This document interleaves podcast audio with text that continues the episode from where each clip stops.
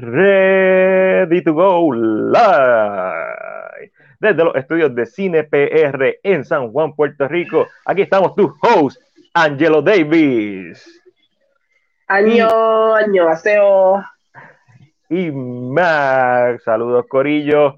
Antes de empezar, quiero decirle, ¿verdad? A toda la gente que nos está viendo, muchas gracias por estar aquí, compartir este ratito del viernes donde vamos a hablar de películas y series y todo lo que vimos relacionado al mundo del cine. Así que muchas gracias. Dale like a este video, compártelo y comenta sobre todo qué viste esta semana y qué vas a ver este fin de semana.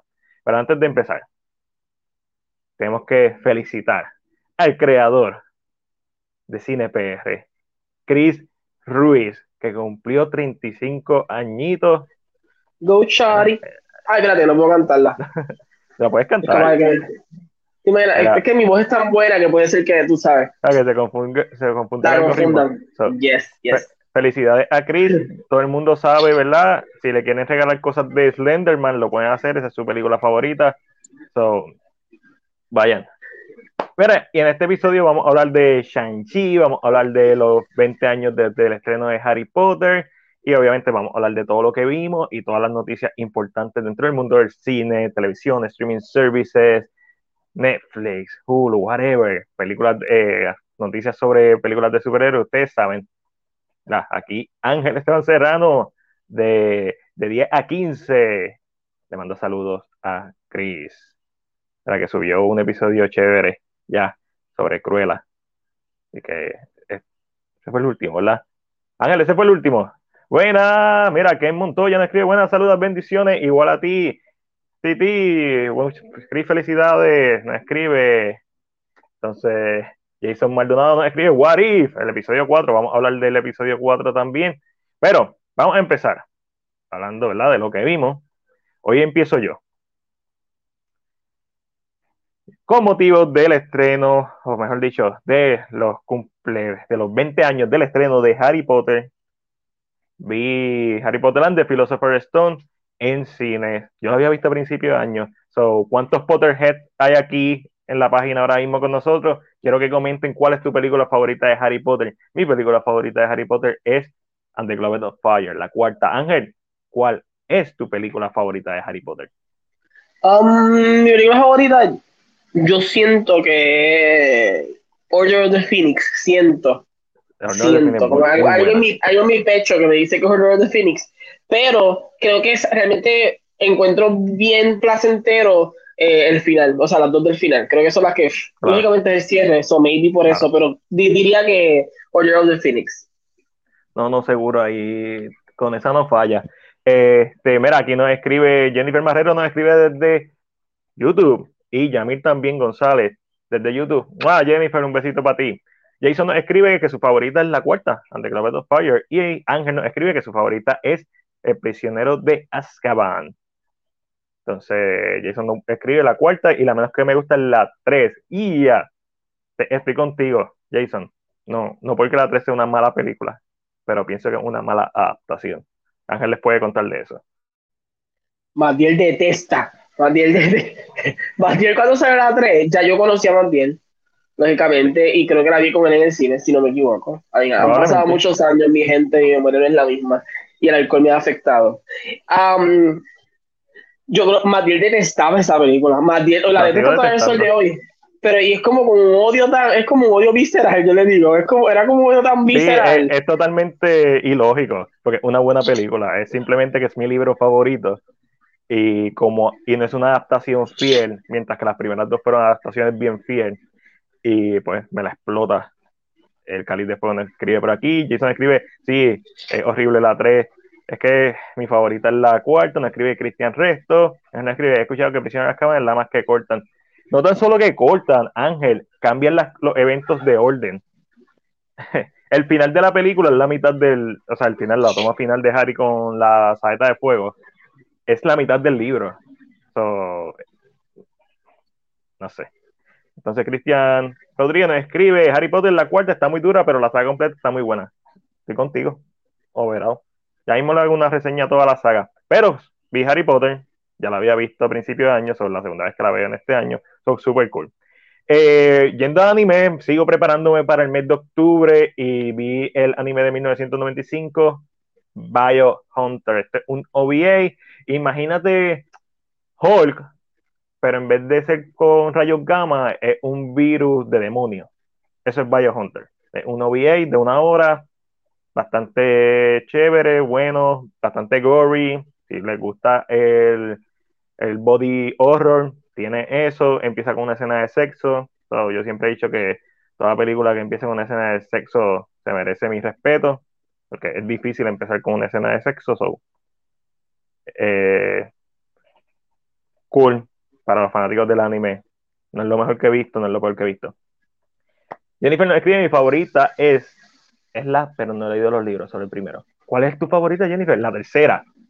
No, y es que es una buena película. Prisoner of Azkaban es una buena película. Gary Oldman como Sirius Black. O sea, un casting en la madre. Este es simplemente yo y mi obsesión con los libros. También vi, nuevamente preparándome para el especial de horror del mes de octubre, que por cierto, si no se han suscrito a nuestro canal de YouTube, háganlo. Vayan a YouTube. Busquen CinePR y ya estamos. Pues vi The Thing, 1982 de George Carpenter, peliculón, bravísima la película. Estaba ahorita editando la reseña. Esa reseña se supone que salga el 4 de octubre. Esto no es una película, pero se me olvidó mencionarlo la semana pasada. Estoy leyendo el libro Slash of the Titan, que es sobre todos los libretos oficiales que se escribieron, pero no se hicieron de, eh, de Freddy vs. Jason. Sobre 10 libretos hechos, sobre 17 escritores, millones de dólares gastados. Es súper interesante ver diferentes conceptos porque esta película básicamente la están tratando de hacer desde 1986 y después volvió a coger auge de, después de Jason Goes to Hell, que es del 92, 92, 90, por ahí, 90, 91, 92, y como quiera se tardó 10 años, así que es 93, en salir Freddy vs. Jason, porque salió en el 2013, eso es interesantísimo por demás, estoy leyendo porque voy a preparar un video de las películas que nunca vimos, así que nuevamente, si no has suscrito a nuestro canal de YouTube, suscríbete, ahí tenemos reseñas todas las semanas, pero además de reseñas, tenemos ensayos como el de las películas que nunca vimos, History Mode, en tres minutos o menos, final explicado, you name it. Hay material de más. Entonces, también vi Mortal Kombat Legends Battle of the Realms, que es la secuela. ¿Qué tal? más bien? Me gustó mucho más que, que la primera, que Scorpion's Revenge. Scorpion's Revenge para mí eh, le dieron demasiado. O sea, no es que le dieron protagonismo a Hanzo Hasashi, es que le quitaron protagonismo a Liu Kang en la primera porque se desarrolla durante el primer torneo. Si hubiera sido un spin-off de una historia aparte de Scorpion, me hubiera encantado la primera, pero no. Liu Kang ni siquiera le puede ganar a Goro, no pelea con Chanson. O es, una, es, una, película bien, está dislocada. Sin embargo, esta por fin tenemos una buena secuela de Mortal Kombat. No tan solo es una buena secuela, sino que supera a la anterior y hace una gran adaptación de lo que es Mortal Kombat 2.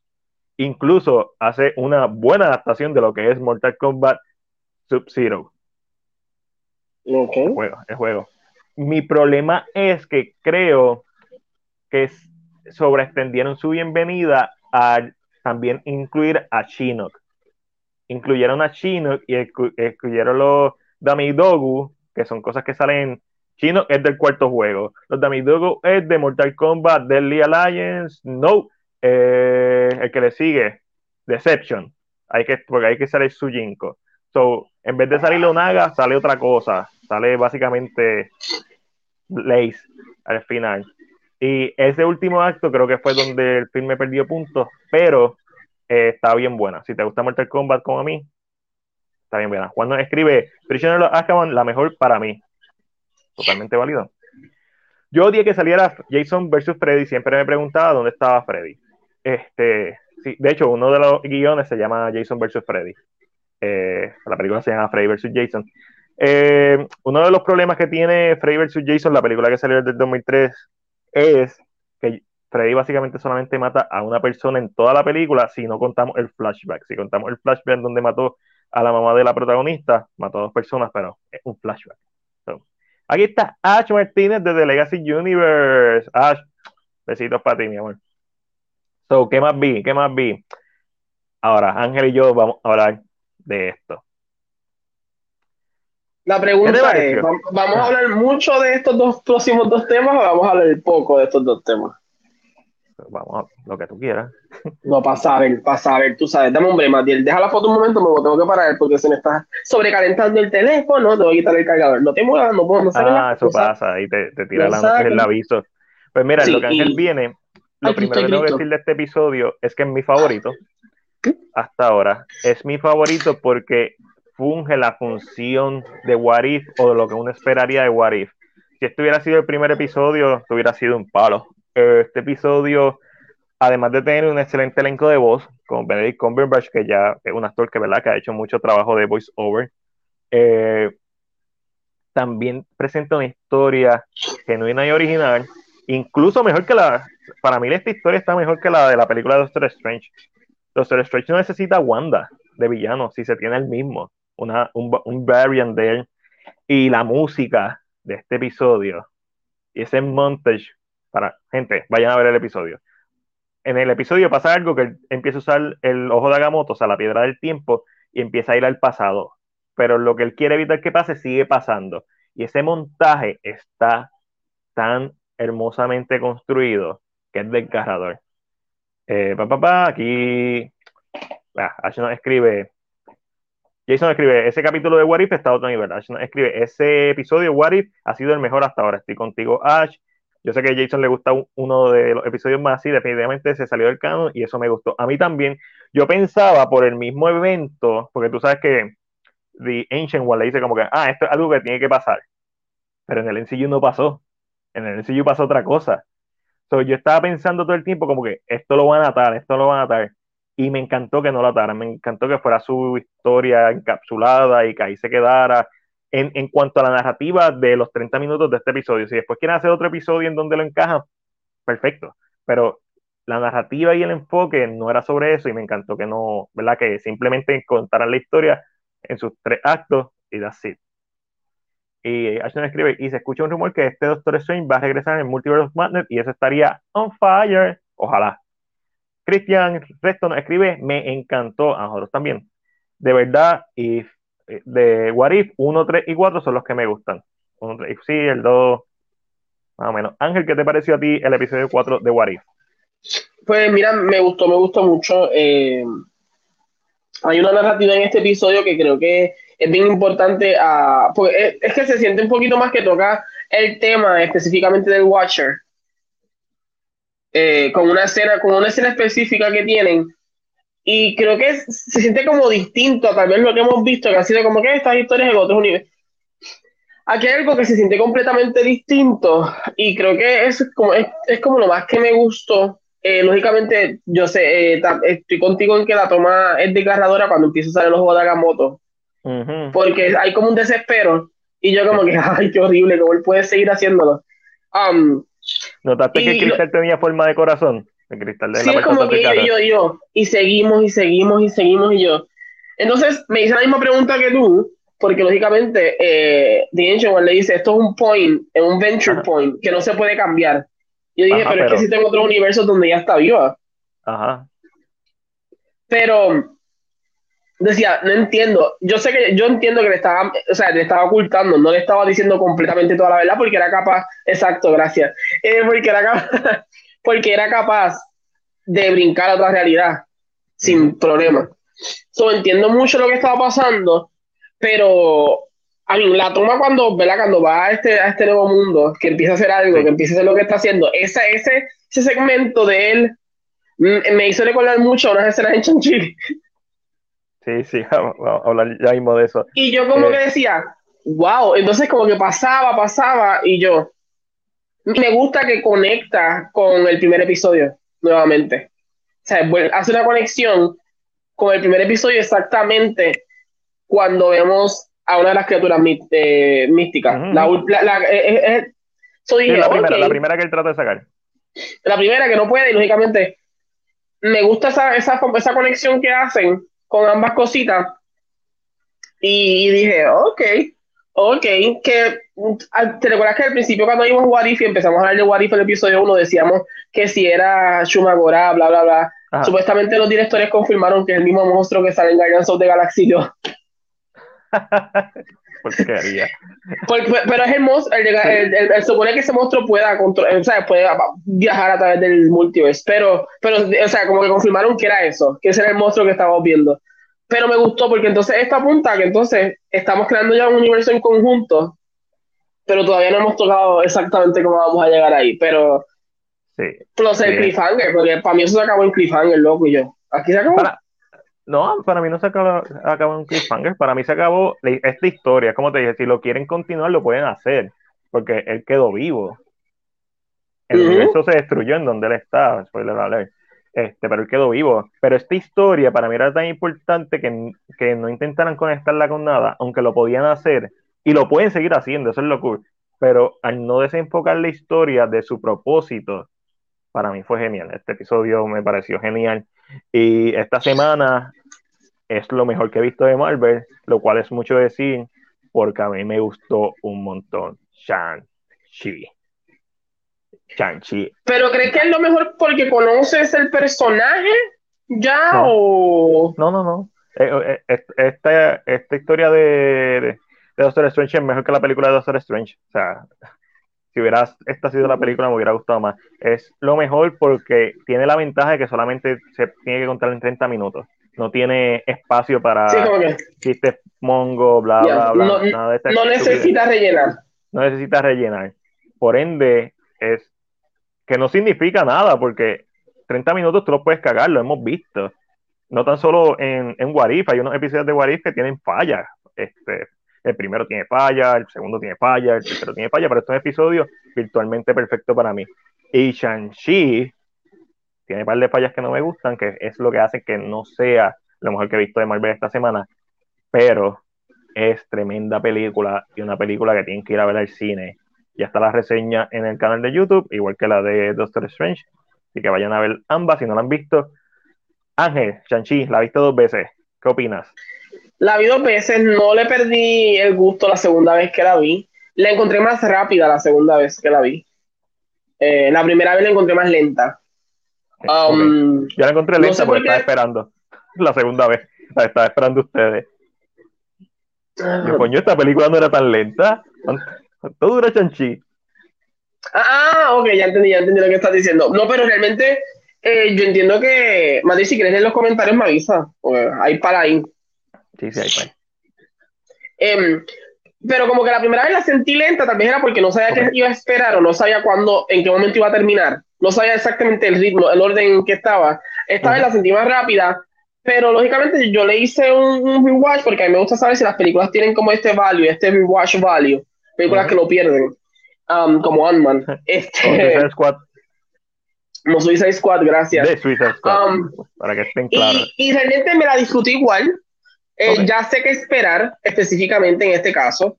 Eh, ya sé qué esperar. Estoy pendiente de unas otras cositas, eh, ¿verdad? Ahora viendo la película. Me gustó de la misma manera, me la disfruté nuevamente de la misma manera.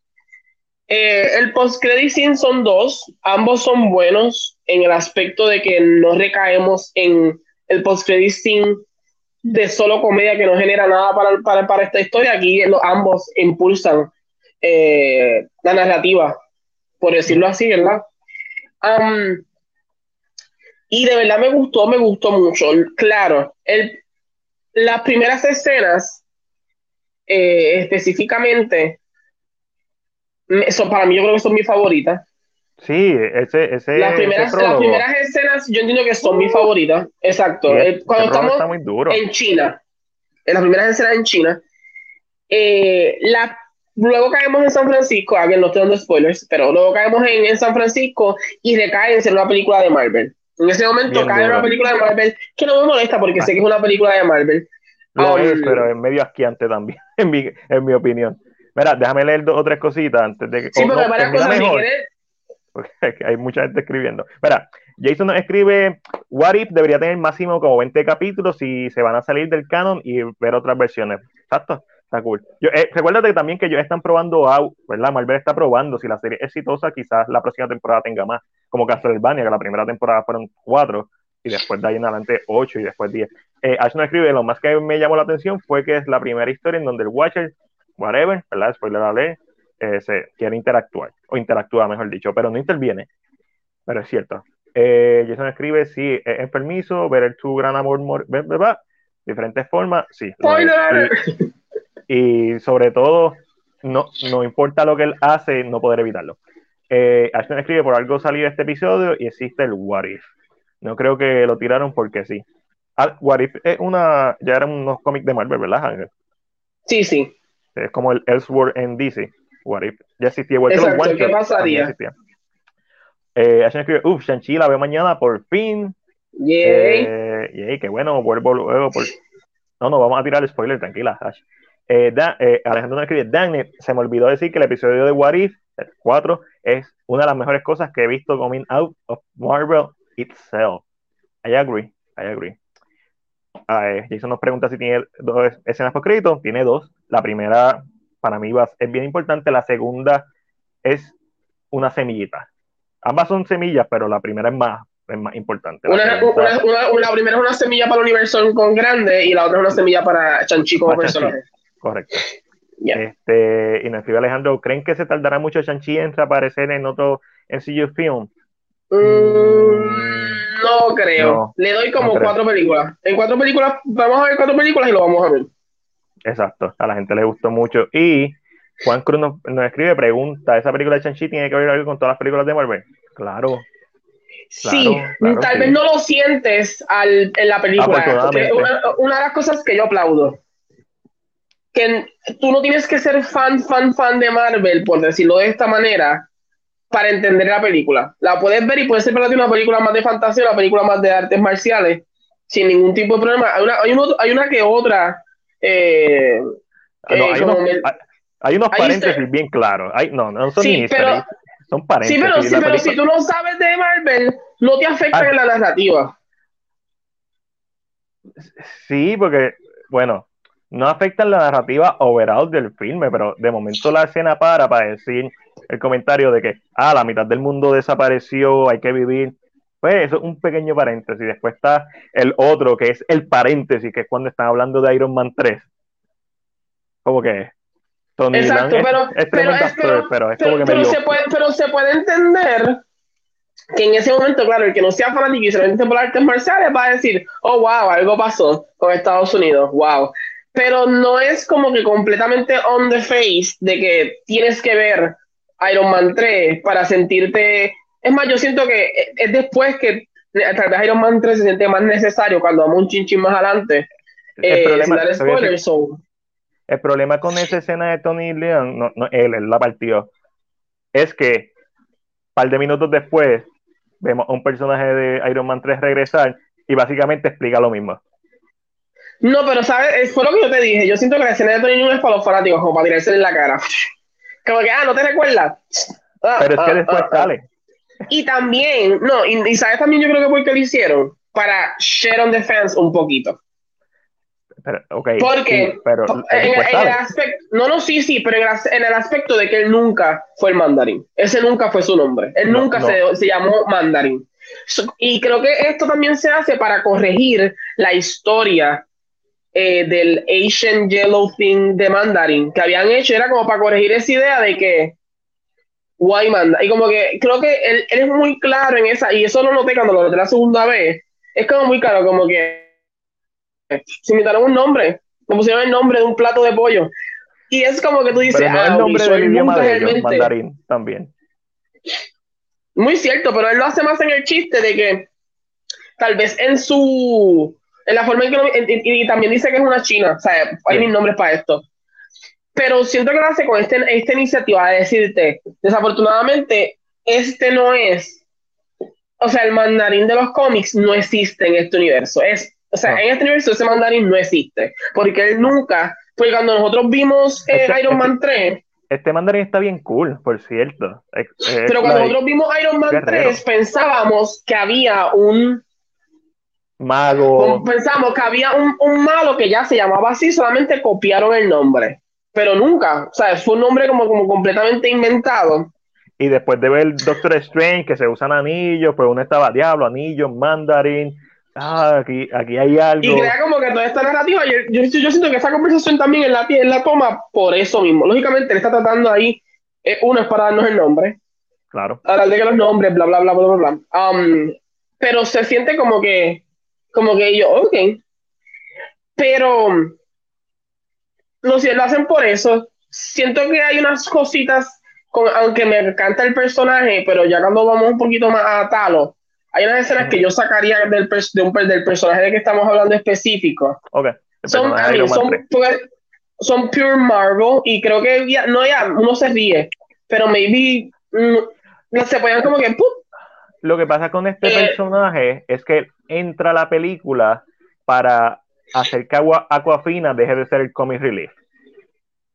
Pero, yo siento que ya en ese último acto no es necesario el comic relief. No. O sea, que no, tal vez para la escena final, maybe. ¿no? De momento hay una escena, que, un paréntesis, que te estás viendo mucha Para hacer un comic relief, y tú como que... Da risa, pero... Why? Eh, el chiste de todo es que a Omi no le gusta, te lo dijo, que no le gustó. Ella me dijo, no me gustó que este personaje apareciera. Y yo, ah, ok. Eh, y creo que es porque en esa escena que tú dices, exacto, estamos viendo una batalla final, una batalla que eh, a mí importante, we're serio, losing, gente muerta. We're losing people. Eh, y de momento vamos a esta escena que es comedia. I mean, y no me saca por completo de la, de la historia, pero no me, la segunda vez como que dije, eh, no me hubiera gustado que estuviera aquí. Sí, que um, pueden cortar. Y, pero es bien interesante porque Chanchi, lógicamente es un héroe completamente nuevo. Sí. Eh, que creo que la gente dijo, ay, espérate, a hablar de spoiler y la gente se asustó.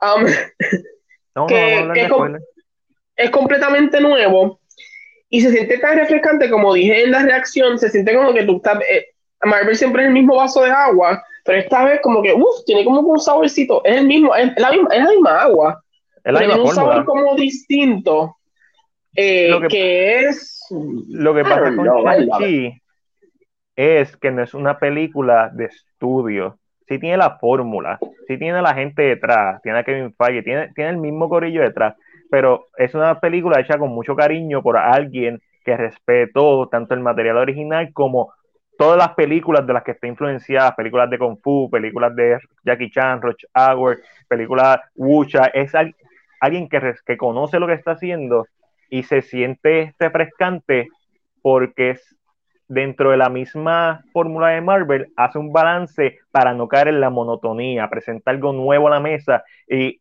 mi pelea con Marvel. Y a mí me asustó mucho el primer acto, después del opening, que es espectacular, súper bello, cuando ellos están mirándose, eso está súper bello. Cuando la película llega a San Francisco, lo primero que dije fue Venom. Eh, ¿Dónde está Venom? Lo segundo que pasó fue que el filme cambió el tono al tono de Marvel y me asustó mucho cuando le está contando su pasado en el avión y aquí lo interrumpe para hacer un chiste pendejo. Y ahí yo dije, oh, ahí me preocupé mucho porque dije, ok, esto, ah, fuck, esto va a ser otra película de Marvel, otra serie de Marvel, que cada vez que profundizan, cada vez que se va a poner bien bueno dramáticamente, la película se va a echar para atrás con un, con un chiste. Y pasa en la película, y eso es lo que no me gusta de, ¿verdad? del filme pero mientras va pasando los minutos, pasa menos o pasa de una forma más natural o, o con un personaje más, más, que es más natural que pase. No se siente forzado. En esa escena se sintió súper forzado, sobre todo después de una escena tan dramática como él contando ¿verdad? su historia, básicamente. Eh, fuera de eso, hay par de efectos visuales que están medio leña. Eso lo hemos visto en Marvel siempre. Este, pero esto no es Marvel. En toda película con efectos heavy en CGI suele pasar. hay, un momento, hay un momento que se nota algo que no. Eh, eh, o sea, hay que cortar la esquina porque en verdad los efectos visuales salen bien caros. Eh, pero... Y cuando estas películas casi siempre están grabadas por, casi por completo en una pantalla. es como que, mm, esto, es un movimiento rápido, pichea. Vamos a hacer lo que sea medio wobbly. Una niña. Hace tiempo que, yo no veía un villano de Marvel tan bueno, que le dieran tanto tiempo. Claro, no fue hace tanto tiempo. Sí, Thanos. No, no te creas, en 2019. ¿Cuántas películas han salido desde, desde Infinity War? No Endgame, Infinity War. Infinity War sale en 2019. No, 2018. Eso suena más accurate. Este, después tuvimos Captain Marvel, No, Captain Marvel fue antes. Eh, The Infinity, The Infinity War fue. Endgame. Endgame. Spider-Man, Black Widow, más los shows de Marvel. Yo creo que los shows es lo que hace que se sienta que ha pasado más tiempo. Este, hay algo más, siento que me falta algo más. Ah, es que yo no vi Falcon and the Winter Soldier. Eso explica mucho. Eh, Eso puede estar. Este, Avengers Infinity War. es un villano, es un, de verdad, de verdad que es un villano que está tan bien escrito. Eh, está. Thanos. Vamos a hablar claro. Tony una entró, Tony entró en la, en la escena y yo, ok, ok, Papi, you, respeto. ok, you know what. Tony Lund es de estos actores que trabaja con los ojos demasiado, diría yo. Eh, él no tiene que hacer mucho, él hace movimientos con los ojos, él- Sí. sus palabras su- suenan amenazantes, pero los ojos tienen un como que, y yo, uh, este hombre, hay un, hay un comentario que hace Aquafina, el personaje, Ka- Katie, hace un, hace comentario cuando llegan por primera vez y literalmente como que, por lo menos yo lo sentía así, decía, damn, uff, he's kind of scary. Y, y Mi, I, I don't know, es Tony Lund, de verdad, no hay forma de... estoy de acuerdo contigo, mis escenas favoritas de él son las que él está callado, que está pensativo, que le dan tiempo al personaje de respirar, que tú sabes lo que le está sintiendo por los ojos. Eh, excelente actor. Y para mí su presencia físicamente no era imponente, pero saber el background del personaje, todo lo que él sabe, todo lo que ha vivido, eso le da mucha imponencia. Sobre todo, hay una parte en el último acto donde una persona mayor le dice algo y él le responde. Uy, se Ok. escucha, esa escena, "Y- sí, sí", y, y como lo dice, y, y conociendo que esto es una cultura, eh, son asiáticos y la cultura de respeto es hacia el mayor, la persona como que backs down en ese momento, como que, porque sabe lo que está pasando. Y si, se, te había y- olvi- es que te si se te había olvidado, de por casualidad, el backstory que contaron al principio, ahí lo recordaste y es como que, Sí, diablo, como este tipo tiene, Cuidado. o sea, miles que de años. Es, digo, o sea, años. es como que cuidado con, cuidado con él. O sea, no es cualquier pelagato. Lógicamente, es un hombre que, como tú dices, su, su, su, el, el fear factor que él tiene son los anillos. Eh, por eso es que todo el mundo como que lo, le tiene este, este como que miedo slash respect, maybe, a algunos de los soldados. Ujú. Um, pero ese hombre, a mí, su actuación es. Lógicamente, van a haber muchos actores, muchas personas que lo- ahora van a empezar a conocerlo. Y les recomiendo que si nunca han visto una película de Tony Nun, se sienten a ver películas porque este hombre. La última que yo vi es Monster Hunter 2. Es que sabes que me gusta la fantasía, so, I'm sorry. Um, y él sale ahí. Monster Hunter 2. Eh, el, ah, Sí, Mon- Monster Hunter era la 1. Sí, pero esto es una película de, de allá, que son De unos ahí. monstruos chiquititos. ah, ya, ya, ya. No sí, CGI no, no. completa, es humanos con monstruitos en CGI. Y él sale al Ok. lado. Ok, ok. Um, eh, y fue la última que vi. Nada que ver Pero con la de hombre, nada que ver con la de Capcom. Eh, pero ese hombre literalmente es un monstruo. Eh, Sí, sí, y creo que esos, él y que Michelle yo esté en la película, le van la película tan Ah, alto, pero tan alto. Ni siquiera la men- yo la mencioné en la reseña, pero Michelle, yo. Michelle yo es so vivo, se ve tan... ah, Ella entra, ella sí yo la sentí. Cuando ella entra en pantalla, toda esta presencia, tú sabes, como que todo este respeto, todo el mundo. ¿Será porque la conocemos? O sea, hemos visto Sí, más material. Mí, yo he visto Sí, sí, material desde él, pero maybe yo he visto ya también más material reciente y eso ahora tengo. Plus, que la última vez que yo vi a Michelle yo fue En Mulan. No, en Mandalorian. Mm, mm, mm. La última vez que Ah, yo la vi, que porque la, fue la última película que vi de ella fue Crazy Rich Asians cuando la repetí. Ok. Y ella en Crazy Rich Asians se ve imponente también. Y creo Sí, que eso se quedó como sembrado y como que yo... yo, uh, uh, uh. Pero, que, ¿Sabes qué? Me hubiera gustado que peleara con Sí, con, con Mandarin. más tiempo, como que más tiempo, como que me hubiera gustado eso. Yo, yo pensaba que eso iba a pasar, pero no me molestó que no pasara, pero hubiera querido que, pasa, que pasara, porque sabemos que ella era básicamente igual a su hermana y sabemos ¿verdad? lo que pasa en la película, eso hubiera sido interesante. Eh, yo pienso que quizás no hicieron eso porque quizás Porque iba a ser lo mismo. Este, eso, quizás por eso, eh, una de las cosas que me gustó, que lo dijo Eric Database TV, es que él- no forzaron el romance entre el personaje de Shang-Chi y el personaje de Aquafina. Y eso me encantó porque no hay necesidad cuando tienes otro, otros personajes que parte de su arco de historia es romance y amor. Este, no a mí el arco, el, arco, de historia de, de, de, eh, la historia de amor de esta película está en otro lado, no está, y no es necesario como que caer encima de eso. Una cosa que lo dijiste ayer y creo que yo lo había mencionado cuando estábamos saliendo de la película, es que respeto y le aplaudo a Daniel, que, que pienso que tengo, y siento que tengo que aplaudirle, sí, que, que, es el director, eh, siento que tengo que aplaudirle a, a Brie Larson por traerlo. Sí. Porque sí. Brie Larson, si no me equivoco, ha trabajado siempre con él. En Short y tal vez ella es, la, ella, es la, ella es la que lo jala hacia Marvel. Lógicamente sabemos que el director de Black Panther es quien lo convence, o sea, le dice unas palabras para tratar de jalarlo por completo, pero tengo que agradecer, por decirlo así, como si lo fuera a escuchar alguna vez, pero tengo que agradecer que lo trajo porque hay algo tan fresco y hay algo tan interesante en que una persona de esta cultura cuente su historia, porque la cuenta como debe contarla. Y dos cosas que yo sé que tú las has mencionado, eh, es una, hay una escena en San Francisco que se siente bien típica de Asia, se siente que la cultura se siente bien a flor de piel, es cortita, los vemos en una mesa hablando, vemos interacciones entre la familia y si tú conoces esta cultura o has visto películas, ¿verdad? Que tocan esto, o has visto The Farewell, por ejemplo, que es de agua fina, eso es algo que es muy real. En, en, ese momento tan corto se siente tan real. Y lo otro que tengo que aplaudir en esta película es que, y no sé si lo han hecho otras películas, pero esto es lo más reciente que tengo. Cuando tú estás contando la historia de un personaje de Asia, tú hablas el idioma de la historia que estás contando. No es como estas películas que de momento dice, ay, sí, es una película de Asia, y empiezan a hablar inglés de momento y tú, pero ¿de dónde carajo están hablando? O cuando son en países en español, están hablando, y yo, yo le aplaudo eso a la película también, que el mandarín es un idioma que no solamente en el principio, sino durante toda la película se usa el mandarín y papi lee subtítulos y ya. Y, aplaudo que en parte te hace, o sea, leer subtítulos, no te, no te malacostumbres, que me encantaría, ¿verdad? Esto es algo que yo no podría comprobar, pero me encantaría que esta narrativa se haya visto en todos los países, sea en español la traducción, que se ponga la... Porque siento que de verdad, de verdad, se siente, se siente tan genuino. Yo creo que por eso es que la primera escena se siente tan heavy, tan genuina, porque empiezas directamente con una relación y tú, trata de meter la película equivocada.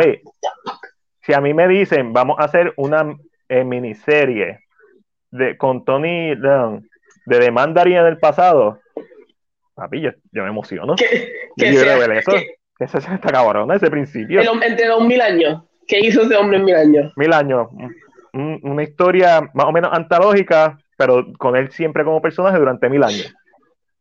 Eso está muy. Que se acabe él descubriendo cómo llegar a la aldea antes de ir para allá.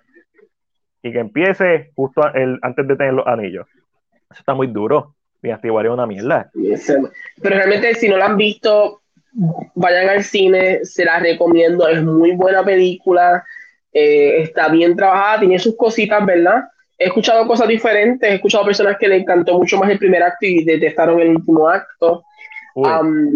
he escuchado personas que... es René de Movie Rican.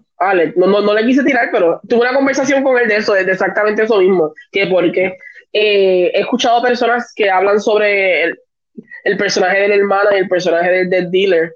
Eh, he escuchado varias cositas, pero siento que no me molestó las situaciones que sucedieron no me molestaron. No ah. me sentí que. Habían cositas que la pudieran haber hecho mejor. Cositas, pero quitar, qué sé yo, un chistecito de este personaje que estamos mencionando, ese enfrentamiento entre Michelle Yeoh y Tony Lang, hubiera sido épico, pero lo tenían que interrumpir porque si no, el personaje de Michelle tenía que morir si se iba a enfrentar a él. Algo tenía que pasar yo pienso entonces, que por eso...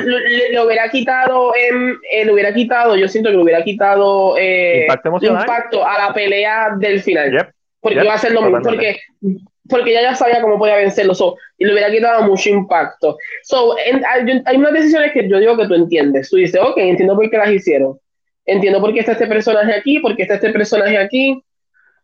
Eh, so, I mean, de verdad, de verdad, yo debería decir que a mí me gustó mucho. A mí, a, mí me encanta la, la fantasía de China Soul. Lee esto, Ángel. La quiero ver pirateada. Yo no apoyo la piratería, pero. Bueno, la única yo lo, me voy a confesar, la única vez que yo he pirateado algo es cuando son películas que son realmente de allá y no las consigues por ningún lado. que es completamente, eh, completamente difícil conseguir una película de China buena, a mí es la única forma, pero yo no la apoyo eh, y no la veas así. Te vas a perder mucha cosa, hay mucha cosa que se pierde en, en, eh. en ese tipo de visuales. No te quito de que estés más motivado para si tuviste, si tuviste la mierda de Black Widow en el cine, puedes ir a ver Chanchi. favor y ver Chanchi. es, es, mucho mejor, es mucho mejor película, es mucho mejor historia. Eh, y si no viste Black Widow en el cine, te felicito, porque es una mierda. Ve, ve Chanchi como quieras. a mí, que yo, no tenía ganas, yo tenía ganas de ver Eternals, a mí Eternals no ha hecho nada en su promoción que me haya motivado más allá de las tomas lindas. Después de ver Shang-Chi, ahora sí la quiero ver. Porque si Marvel lo que está. Porque realmente esta se siente como si fuera la primera película de la fase 4. Porque Spider-Man es como un epílogo de, de Endgame Black Widow es una película que debió salir hace 5 o 6 años atrás, fácil, eh, y todo lo demás han sido. Y no eso, creo que el peso que tienen los demás, por ser secuelas, cuatro, eh, o sea, por ser, es más fuerte porque la gente espera más de ella. De Chanchi yo creo que la gente no esperaba mucho. No la veía. no, la veía. si, si, tienes que escoger entre una de las dos, Chanchi, definitivamente. Chanchi. So. Que hay, hay, la adoro, la adoro. Ah, a mí, Matías sabe cuál es mi escena favorita de la película. I know. Ay, no. es, como un tango tan romántico. Ah, y la hacen un par de veces, so. ellos están contando con que sea una escena memorable. Espera, vamos a pasar a lo demás cosas que viste, porque no hemos terminado de lo que vimos. Angelito, ¿también viste esto? Bueno, bueno, yo he visto, déjame yo hacer esto para que tú más sigas en lo que estabas allá. Eh, Nine Perfect Strangers, como les dije, sigo viendo Nine Perfect Strangers. Eh, es este drama, ya lo he explicado tantas veces, este drama donde el personaje de Nicole Kidman tiene como un tipo de un wellness center, ¿verdad? Un lugar donde tú vas a mejorar eh, tu salud mental, física, este tipo de cositas. Y tienen esto, este cast, ¿verdad? Que llega y tiene que enfrentarse a, a la forma en que ella trabaja en ese wellness center. Eh, la historia no está tan buena, se siente media rara, pero yo realmente lo estoy viendo porque el cast es tan bueno y me gusta verlos estos actores dando tan, dando como un como mini clase. Ah, el I Love It, solo estoy viendo. Esto se encuentra en Hulu, como pueden ver. En Imperfect Strangers, si lo ven o lo han visto, me pueden dejar saber. José Cruz nos dice, esa serie la quiero ver. En esta me. Eh, en la semana pasada estuvimos hablando eh, de Candyman, eh, la original, pues me di la tarea de ver Candyman 2021 que es la película de este año. Muy buena película. Eh, debo decir que para no conocer mucho el trabajo de Lía da Costa, le aplaudo eh, el trabajo tan excepcional que hizo eh, en esta película. Claro, estoy con... Estoy, te debo decir que hay una parte que es con Amanda, me momento de confundir. Yo porque pienso en Alondra, no know why.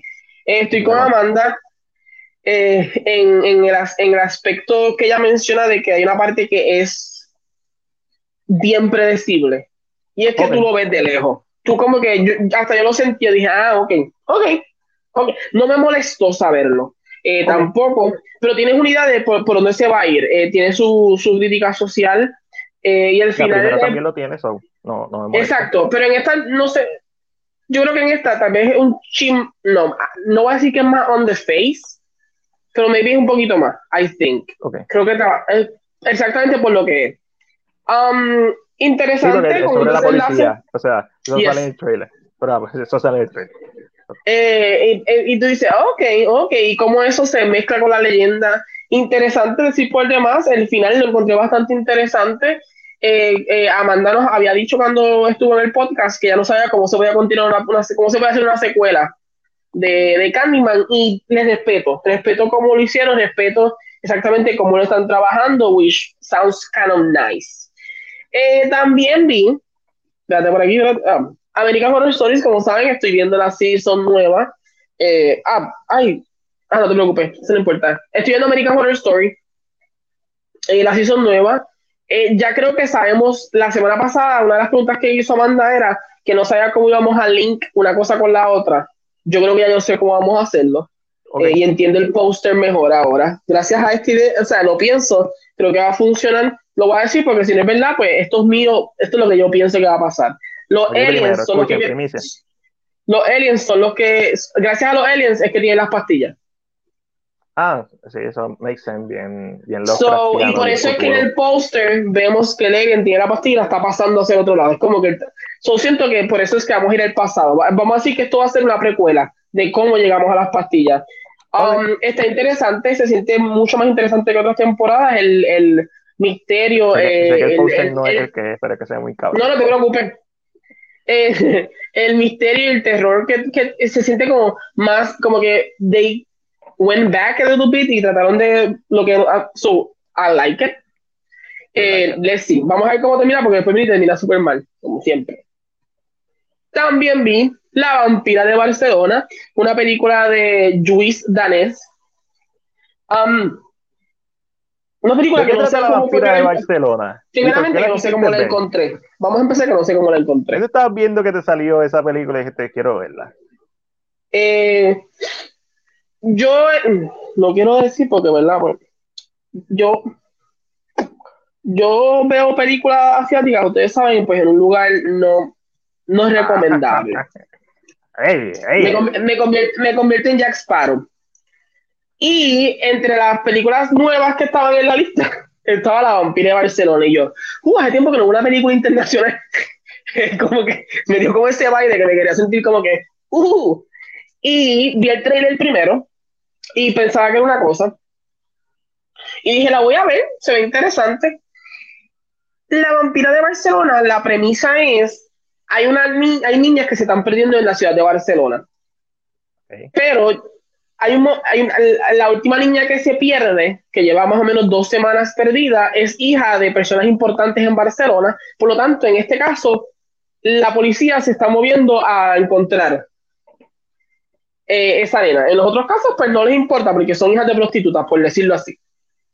Y en este caso se está moviendo a encontrar. Y es como destapas esta olla de corrupción, de si es la verdad lo que está pasando, si la persona que acusan realmente es la verdadera, la, la, la persona que realmente secuestró a, a, la niña, por qué pasó, cómo pasó, y es como que es un drama, realmente es un drama.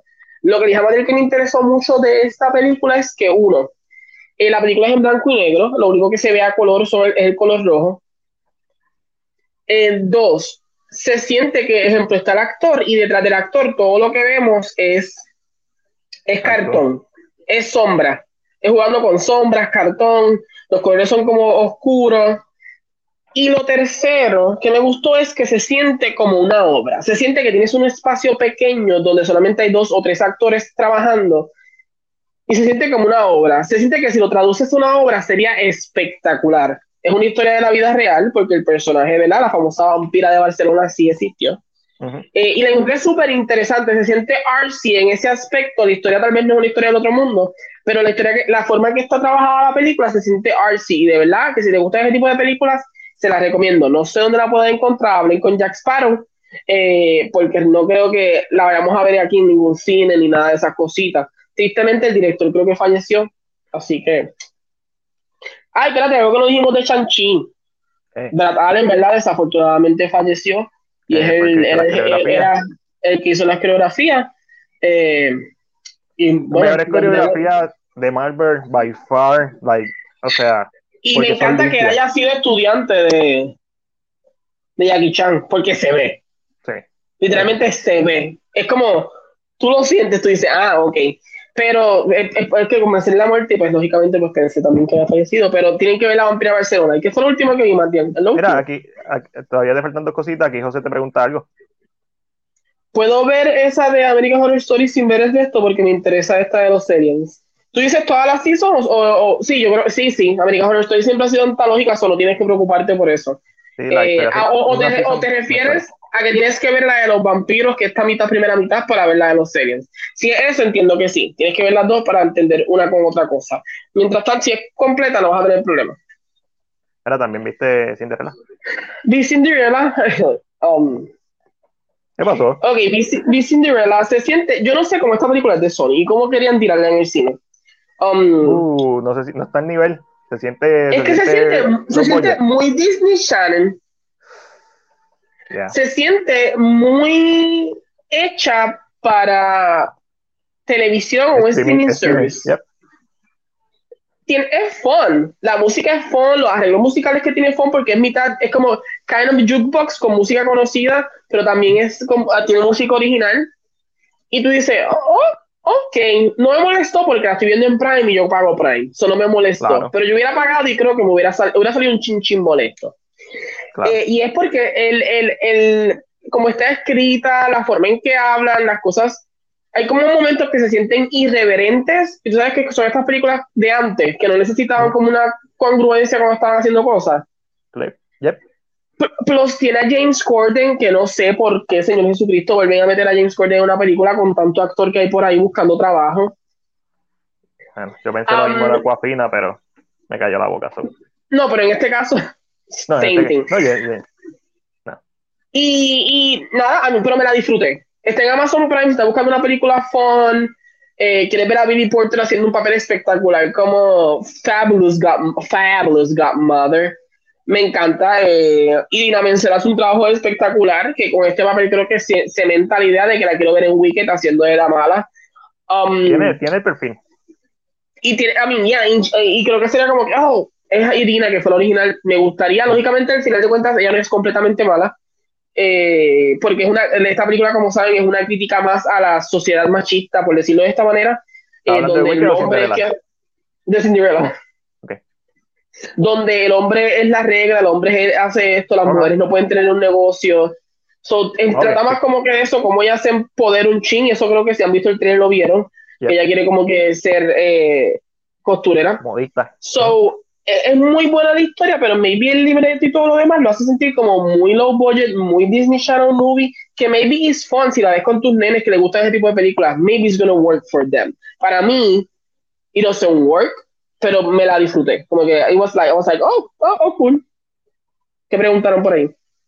No, pues, José no, te da las gracias eh, porque está este, por verla este fin de semana y la razón por la que la va a ver por Camila pero no le gusta que va a tener que ver a James Corden. Si es por Camila, te va a gustar porque ya salen casi toda la película, está todo el tiempo en of pulls off el acting, so no hay mucho problema ahí. Y lo último que voy a decir que estoy viendo es que, ¿verdad? Después de la votación que hicimos en la página de CinePR, eh, el pequeño público que tengo y que es mi follower, son mis followers, eh, decidieron ver, eh, escoger como drama a Mad for Each Other, es un drama que se encuentra en Netflix, tiene 13 episodios, es un drama que voy a estar hablando de él en K-Drama con Angelo el 11 de septiembre. Eso sería mañana, no, el próximo sábado. Y la premisa es, ¿verdad? De esta mujer tiene un trauma, sus, eh, le, sucedieron unas cosas en su pasado, eh, lo cual, ¿verdad? Eh, la dejó con delusion, delirio de persecución, varias cosas.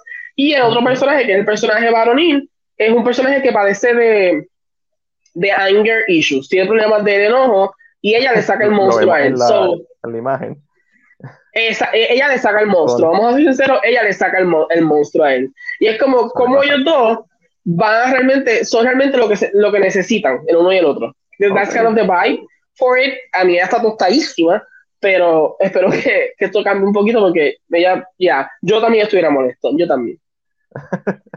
y eso fue lo último que vi. déjame, estoy, estoy subiendo fotos, déjame y dale Ay, espérate, espérate, Porque no me dijiste. Y aquí está dejando tabla. Mira, vamos a pasar con lo compra o lo vende, donde a veces lo compramos o lo vendemos, a veces seguimos hablando de las noticias como si no hubiera pasado nada. Déjame yo buscar el libreto porque se me olvida. Mira, la primera noticia es sobre el filme puertorriqueño, la internacional actually, pero con elenco puertorriqueño. El cuartito vuelve a la cartelera de los cines de aquí y los cines de España. La película dirigida por Marcos Carnavale, mejor conocido por Elsa and Fred y Corazón de León, vuelve a las pantallas de cine en Puerto Rico y se exhibirá exclusivamente en las salas de Fine Arts y más nada, hasta ahí. Fine Arts, el cuartito, ya ustedes saben. Lo compró. Creo que todavía eh, tiene fecha el 30 de. Digo ahora. Este, desde el 2 de septiembre en Fine Arts. Ok, ok, 2 de septiembre de ayer está en Finals. ¿Lo compró? I mean, eh, no lo he visto. Eh, creo que el trailer sería algo interesante. So, lo compraría yo para apoyar este, una película. Eh, y Jason lo regala. Eso lo regala. ¿La viste, Jason? ¿O lo está regalando sin saber? Está regalando sin saber. Está regalando sin saber. ¿Qué vas a saber? Este, mira, eh, terminó la filmación, no tengo las imágenes porque solamente encontré unas que no me gustaron, pero terminó la, filmación de la película puertorriqueña Las Estrellas de la Lucha Libre, que está la nueva película de Transport Ortiz, obviamente sobre Carlitos Colón, Las Estrellas de la Lucha Libre, el Invader, ustedes saben, Chiquistar. No, Jason, no me gustan las películas boricuas porque no has visto buenas. Te vas a estar viendo las basuras. Por eso es que no te Exacto, puede ser eso. Y, como todo, uno, uno no le gusta algo que simplemente. Y la realidad es que en todo género, no solamente porque sean de Puerto Rico, hay cosas malas. Todo, género, la mayoría es malo. O sea, cuando tú te pones a ver películas de superhéroes y te pones a hacer la suma y resta, no todas son buenas. Eh, la mayoría son malas. Eh, igual horror, drama, lo que sea, musicales, o sea, tú te pones a ver y es como que, eh, pero sí, es verdad, hay muchas películas de Puerto Rico que son malas y es normalmente por el libreto. Pero a que no has visto El Silencio del Viento, a que no has visto El Chata, a que no has visto La Granja. Antes que cante el gallo. Antes que cante el gallo. Correcto, antes que cante el gallo era la que estaba pensando. Películas bravas, este. ¿Cómo se llama? Si, no me equivoco, están, si no me equivoco, están en Prime. Si no lo has visto, puedes ir a Prime y sí, eh, y son películas buenas, especialmente ah, lo que es Antes que cante el gallo y El silencio del viento, para mí son peliculones. Trade of Ashes, tuvimos el director aquí, este, hablando con nosotros. Eh, Trade of Ashes, una película hecha en Puerto Rico, con una temática totalmente diferente, una fantasía oscura, hay fantasía, pero fantasía oscura. So, hay buen cine en Puerto Rico, lo que pasa es que obviamente si simplemente te fijas en los dominicanos, que no tiene nada de malo, porque eso tiene su público. Si te fijas en Papo en el Senado, pues sí, es verdad, guácala. No, eso no es cine, eso es básicamente una. Eh, una producción. ¿Entretenimiento? Eh, no sé. No está al nivel, vamos a hablar claro, no está al nivel. Este, pero hay buen hay cine, eso es lo que me refiero. Cine de verdad, aquí se hace. Los documentales, José tiene razón, los documentales son buenos también, 200, eh, 1950, Insurrección Nacionalista y New Yorican Basket, también está el de 12 Faros, o sea, aquí en documentales están duros, documentales estamos duros, pero los documentales son mejor porque no tienen, hay una narrativa que se crea en base al footage o a la historia que se quiere contar, pero cuando son historias ficticias, aquí el problema suele ser el que los guiones son malos son flojos, son débiles. Eh, la misma, el cuartito tiene mucho potencial, pero yo creo que se queda corta. Y lo mejor que tiene es que tiene una buena dirección. El último acto es para mí lo, más flojito. Eh, y no es de un director puertorriqueño, el director de El Sanfred, súper conocida, una película que tuvo un remake, eh, de Corazón de León, otra película que ha tenido muchos remakes. So, denle la oportunidad a los filmes. Ahora salió, ayer salió la última gira, que es la última gira esa estoy loco por verla. So, voy a ver si puedo verla este fin de semana. Todavía no he visto Candyman, pues no prometo nada. Mira. Lo próximo. De películas que no son puertorriqueñas. Se confirma la secuela del thriller de acción del 2016, The Accountant. Y se espera que Ben Affleck y John Bernthal regresen. Esta película fue dirigida por Dave O'Connor, si no me equivoco, que es uno de mis directores favoritos porque dirigió Warrior con Tom Hardy y Joel Edgerton lo, compro. compro. Lo mega compro. Ángel, coge esta un momentito en lo que yo sigo poniendo imágenes. El esperado filme de terror psicológico de Night House llegará a los cines de Puerto Rico este próximo 16 de septiembre. Como saben, yo no voy a realmente hacerle mucho caso a esta noticia porque ustedes saben que no lo voy a lo voy a regalar, no porque sea malo, sino porque uno no se uno no compra algo que sabe que no va a consumir. Pero mira esto, eh, tú dices esto, pero mira lo que tuviste esta semana. Pap, I know, I know. Ah, pero, pero sentí una presión. Para cuadrar, para cuadrar. sí, para sentirme tranquilo, para que mi mente se sintiera como que, uh, en paz. Mi mente se Y la puedo ver, pero tendría que ser que me inviten, como que vaya con unas personas y digan, vamos a ir, y yo, ok, ok. Pero yo, solo de decir. Rebeca Howe es una bestia. Y y lo que he escuchado de este papel y de esta película overall es súper bueno. en verdad que estoy loco por verla. Y es otra película que se ha atrasado un par de veces por la pandemia. Este, una película de, de la casa productora de David S. Goyer, que es el guionista, guionista de The Dark Knight, you name it. O sea, ha hecho un montón de guiones con Christopher Nolan, Zack Snyder, etcétera. O sea, un guionista bien popular. So, yeah. Sigue con la otra. En otras, sí, no te preocupes, no te preocupes. En otras noticias, para los fanáticos de la acción, yeah. una nueva película de Expendables está en camino con Sylvester Stallone, Jason Statham y Megan Fox. Eh, no la compro porque a mí no me gusta.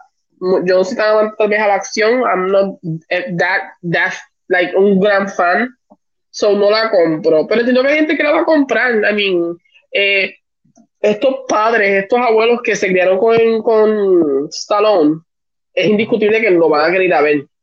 O, van a estar interesados en verla. So no me molesta. Eh, no me molesta para nada la película, pero yes, yo por lo menos no lo compro. ¿Tú, Mariel, lo compras o lo vendes? Creo que está un poquito tarde. Dentro de la misma franquicia Spendable la, la última película de Ash, Ash regresó. La última película de Spendable que fue la 3, salió en el 2014 y ya han pasado. ya estás buscando fecha. Sí, sí, no, estoy buscando fecha. Yo no me sé, yo no me sé la fecha de Spendable 3. Okay. Eso es obvio. Creo que la, la, primera es del 2009. Que la primera y la segunda son bien buenas. Pero ya a esta altura es, es diferente porque ya yo creo que perdió el, el novelty que tenía que todas estas estrellas se juntaran.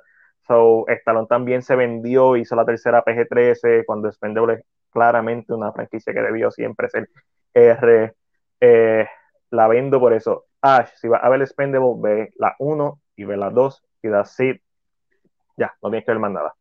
No veas la 3. Este, José dice, no, Ben no se está muriendo. Bueno, a ver si lo están chupando no voy a relajar con eso porque la última vez que tuvimos un after flaco fue Chadwick Boseman y, oh, true. Oh, so y, y, estábamos hablando que pensábamos que era para un papel, que esperábamos que no estuviera enfermo, pues lo mismo con Ben Affleck. Esperemos que sea para un papel, esperemos que sea que J-Lo se lo está chupando y que están teniendo tanto y tanto sexo que está seco como en el lo, lo, cuando el la, tira la, la, leva el techo. O tal vez que, que dijo, mira, ya no me vas a llamar para Batman eh, ¿verdad? Yo voy a darme la vida que me gusta, se joda todo. Um, maybe. Um, so, Megan Fox no le gusta. I mean, Megan Fox no es la gran actriz, pero yo siento que hay momentos que está como que es, like, infra. I mean, Jennifer's Body es muy buena. Till Dead, que nos la recomendó Amanda en el episodio pasado, la tengo que ver, la tengo que para ver. Y Megan Fox tiene un, único eh, eh, proyecto, tiene un proyecto para eh, Netflix de tres vampiras. Y ella es una de ellas. So, yeah, I don't, I don't throw her down because es Megan Fox, porque. Exacto. I don't know. ¿Por qué no te gusta Megan Fox? That's a, that's a good question. ¿Por qué no te gusta Megan Fox? Hizo un trabajo malo en alguna película, porque si fuera por eso, yo no, no, no le doy la oportunidad a Kristen Stewart nunca. No, es horrible.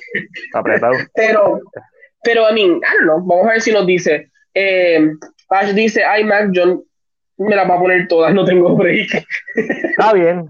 Si te, la, si te pones la tercera, pues nada, sufres una y te disfrutas dos. Eh, eso es lo, la tercera, la tercera está malita. La tercera está malita, malita.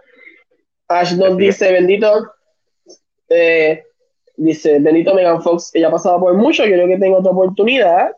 Jason nos dice, me acuerdo cuando Megan Fox era la top número uno de las más sexy del mundo. Ella no ha perdido el sexiness todavía. Bueno, se ve más hecha ahora que antes. Angelina Jolie todavía sigue siendo sexy. Uf, no, yo siento que Angelina Jolie es imponente también. Angelina Jolie donde entra como que, uh, uh, me da como miedo, siempre me gusta, me gusta. Que me domine. Ash nos dice la verdad, la verdad, Angelo. Pero realmente, ¿verdad? Es una de las cositas, eh, pero a mí, eh, yo digo, eh, estoy viendo a ver si José nos, me contesta específicamente porque no le gusta Megan Fox, ¿verdad? Con todas las, ¿sabes? No se lo pregunto de mala manera, quiero saber, la curiosidad es real de por qué no te gusta Megan Fox. Ash dice Megan Fox todavía es bella, yes, she's. Eh, para, que José no, para que José no se sienta solo, que nos comenten qué actor no te gusta, ya sea porque no te gusta una película o ya sea que simplemente hay algo irracional que te cae mal o porque lo viste en una entrevista y te cayó mal. mira, por ejemplo, mi hermana detesta a Priyanka Chopra. Ah, Priyanka, ya. Y no, y no es por actuación, porque mi hermana dice, ella actúa muy bien, es algo en la personalidad de Priyanka que a mi hermana no le gusta. Y siempre me lo ha dicho, me, dice, la detesto, cada vez que la ve, so, me interesa. Jason nos dice, pero Megan Fox ya no es la de antes, Angelina siempre está presente. Lo que pasa es que Angelina también, yo siento que Angelina no fue que se perdió, Megan Fox se perdió un chinchín, Angelina fue que se fue como tras bastidores, se mantuvo haciendo otras cosas y se, se mantuvo así y creo que eso en parte es lo que la mantiene. Ash Martínez nos dice, pero Transformer fue su mejor momento cuando no tenía todas las cirugías que tiene ahora. Yes, yes, I, I, I, understand, I agree with you, Ash. Y José nos dice, no sé, nunca me ha gustado como actriz y siempre la veo como, como fue por el cuerpo belleza nada más la primera vez que fue en Transformer que la vi. So, ok, so vamos a again, es como yo hable o exprese ahora, no significa que estoy diciendo de mala manera hacia ti, José. Estás queriendo decir que tú entiendes que como ella vendía su imagen más que su talento de actuación, eso, te, eso como que dijiste, ah, no me gusta, me cae pesado porque eh, aprovecha que es bonita para tener papeles. Es lo que estás diciendo. Más o menos como lo que hizo Marilyn Monroe. Sí, pero es que si esa es una de tus herramientas, tú la utilizas y capitalizas en ella lo más que puedas. A mí, si tú, ella si tiene, ella, Jennifer's Body gracias por el cuerpo que tiene, si no, no se lo hubieran dado. Exactamente, eso. Uno utiliza su, su arma, eso no es culpa de ella, que, que, que, está buena. Eso no le resta inteligencia, talento, lo que sea. No es que tenga talento, no es que tenga inteligencia, pero si tiene el cuerpo y lo sabe utilizar, pues es más lista que tú y que yo. Estamos aquí, no estamos ganando miles, miles de dólares. Y, es algo que sabe que va. Y esto no es, y esto no es ella nada más. Hay, hay canales de Twitch donde la, que están, las gamers tienen la camisa más un poquito más abajo. Yeah. Eh, pero yo la veo por el gameplay. Hay captions, eh, hay, yo también. Eh, qué gusto, ni que yo viera eso. Los actores, y los actores también, no solamente las actrices, que, que la redundancia. Eh, es más, para ser sincero, Marvel lo hace, siempre le quita la camisa a los actores, o no lo han notado. Es kind of the same thing.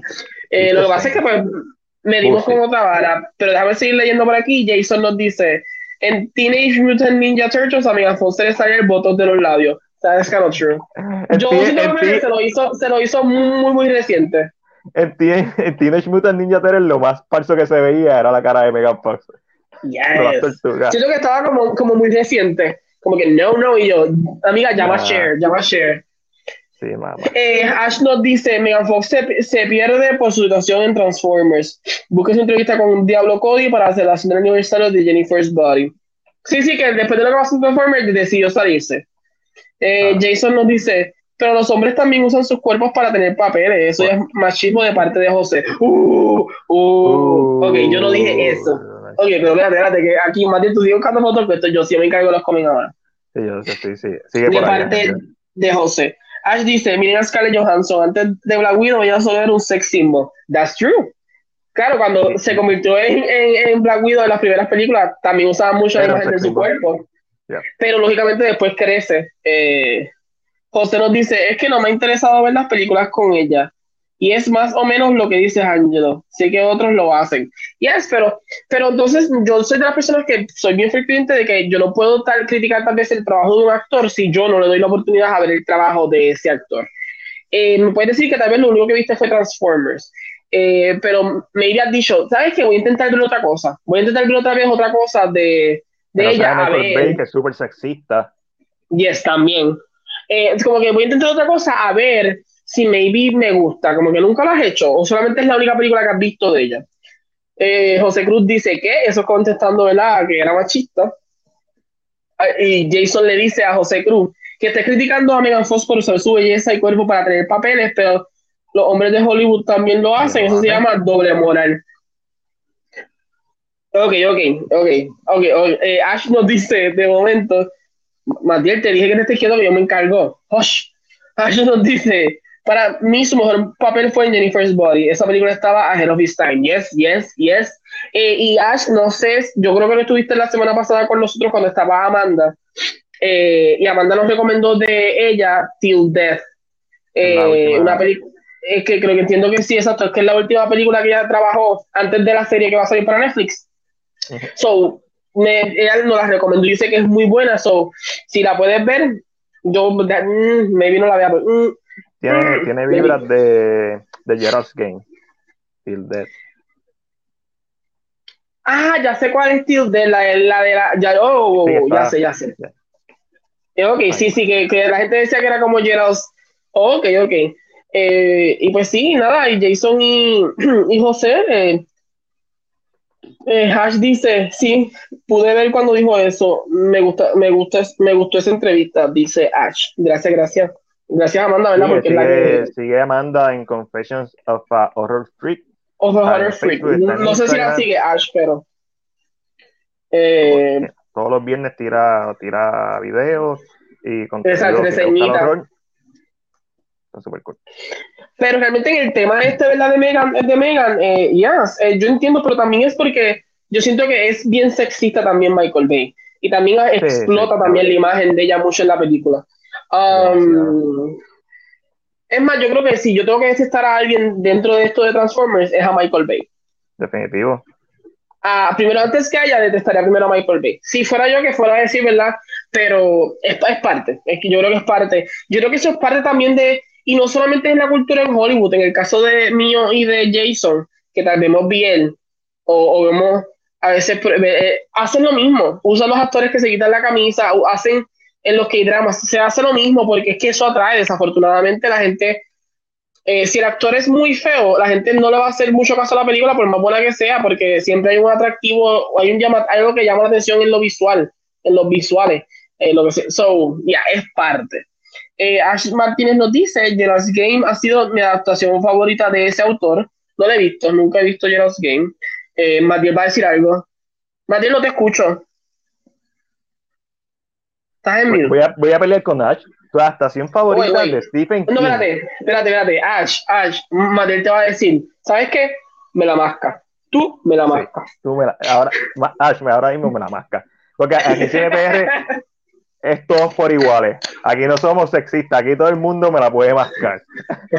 Mira, ok, Stephen King es el autor de Gerald's Game, Ash. Estamos hablando de The Shining, que para mí está sobrevalorada, pero sigue siendo un clásico. Carrie, estamos hablando de Misery, estamos hablando de The Miss, estamos hablando de Green estamos hablando de Shawshank Redemption, y tu ah, favorita es Gerald's Game. Estoy esperando. ver películas basadas en libros de Stephen King. mira, mira, Max, ¿sabes qué? Me la explota. Eso es lo que digo yo, ¿verdad? Sí, por eso es que. Eso es lo que dice ella, me la masca. Yo digo, me la explota. Esta, esta no la uso mucho, pero esta es de mi juventud. ¿Sabes qué? Me lo paso por el forro. oye, estoy hablando de adaptaciones recientes, señor. Pero entonces dijiste autor, pues el autor es Stephen King, ¿no? más específicas, sí. Eh, de las adaptaciones recientes de Stephen King, como quiere estar It Chapter 1. Wow, wow, wow. Okay. Digo, Déjame ya, un poquito ya es buena, so, no, no, es bien buena. So, me malinterpreten. Pero... Eh, Ash Martínez nos dice que va a seguir a Amanda ya hemos, muy bien. Jason nos dice, Chris Hemsworth no es buen actor, pero rápido se quita la camisa y se le olvida el más actor. Pero como hombre, wow, wow, wow. Espérate, espérate, espérate. Maybe no es el mejor actor del mundo, pero, su comedic timing es uh, buenísimo. Buenísimo. Y eso no cualquier actor lo puede hacer. So, tengo que puede hacer de actores como Robert De Niro, como El Pacino, que saben que el comedy timing es algo bien particular. So, entiendo lo que dice, que también no es el mejor, mejor actor. no el mejor histrión, no el mejor actor con background shakespeariano que te puede hacer el monólogo de Macbeth y whatever. Pero quizás que te pueda hacer el monólogo de Macbeth no te puede hacer el comedy time. Eso es como si yo juzgara a Jim Carrey simplemente por sus películas de horror o thriller. O sea, cada muchas veces y si talento. Y yo siento que es, es, más con Jason Momoa que yo puedo pensar este pensamiento. De verdad que sí. Jason Momoa para mí es un buen actor. y no lo he visto haciendo comedy timing muchos, o sea que no lo he visto en mucha comedia yo creo. So I don't, I don't know. Como que siento que todavía no. Y no lo he visto en sí. Que su trabajo, que es una serie completa, maybe será mejor. I don't know. Ash a Martínez nos dice. A Alessandra no le, se le explota. Se le explota. Ash, eh, Ash, dice Michael Bay es el peor, me dañó Transformers y también nos dice entonces ella la votaron por compararlo con Hitler en una entrevista. Eh, eh, Ash dice Mac me la explota, que fue lo que escuchamos, está dando, ella pone su carita mirando hacia arriba y después dice se me olvidó su nombre por un brain fart que tuve y no quería poner un disparate. Pero que está hablando de cuando escribió. Ok, ok. Jason Momoa hizo una buena actuación en Frontier en Netflix. Y, y Chris Hemsworth hizo una buena actuación en Ghostbusters. Hizo una buena actuación en la, en la de Vacation. Aunque es comedia, pero hizo una buena actuación. Um, so hay que, Ah, eh, in the sea yo no lo he visto, solo puedo comparar cómo actúa In, the Sea, que es la de... Sí, in the, in the, Heart of the Sea, con Tom Holland. Sí, que es la de, que la de eh, Tom, Holland, con Tom Holland. So, no puedo decir no puedo decir eso, pero no puedo tampoco decir buena... he's a bad actor.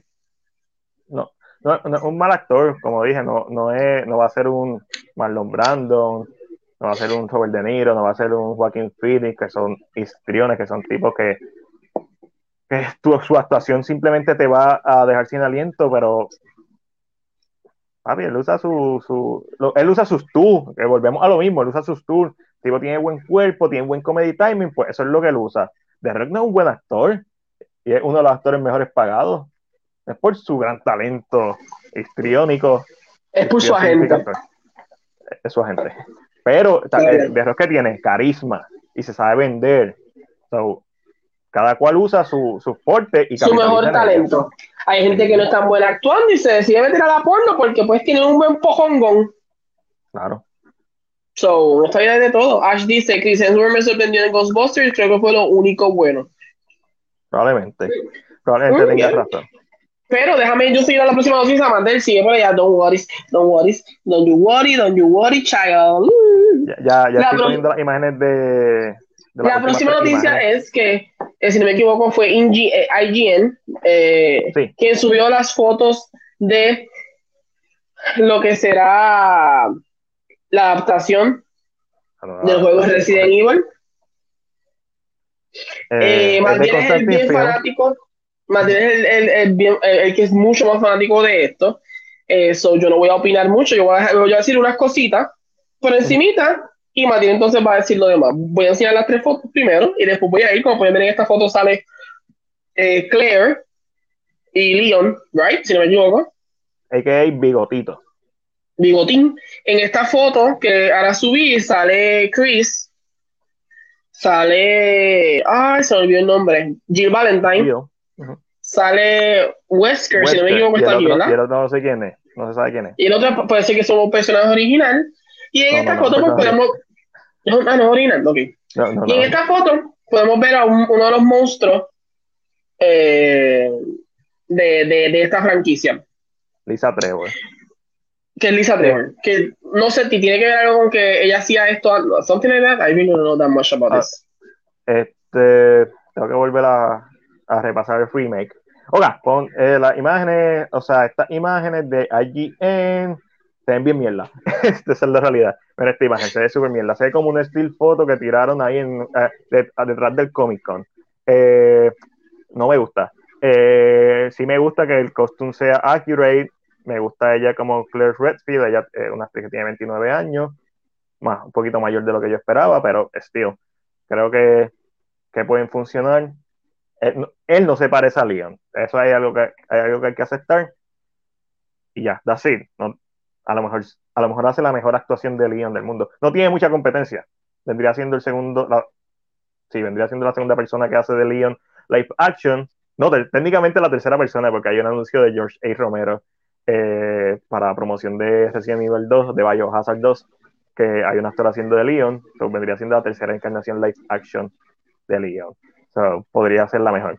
Aquí vemos al equipo alfa de los Star entrando al Spencer Mansion, que es donde se desarrolla el primer juego. Eh, el de atrás puede ser Brad Beaker, puede ser cualquiera de los personajes que, que, matan al principio del juego.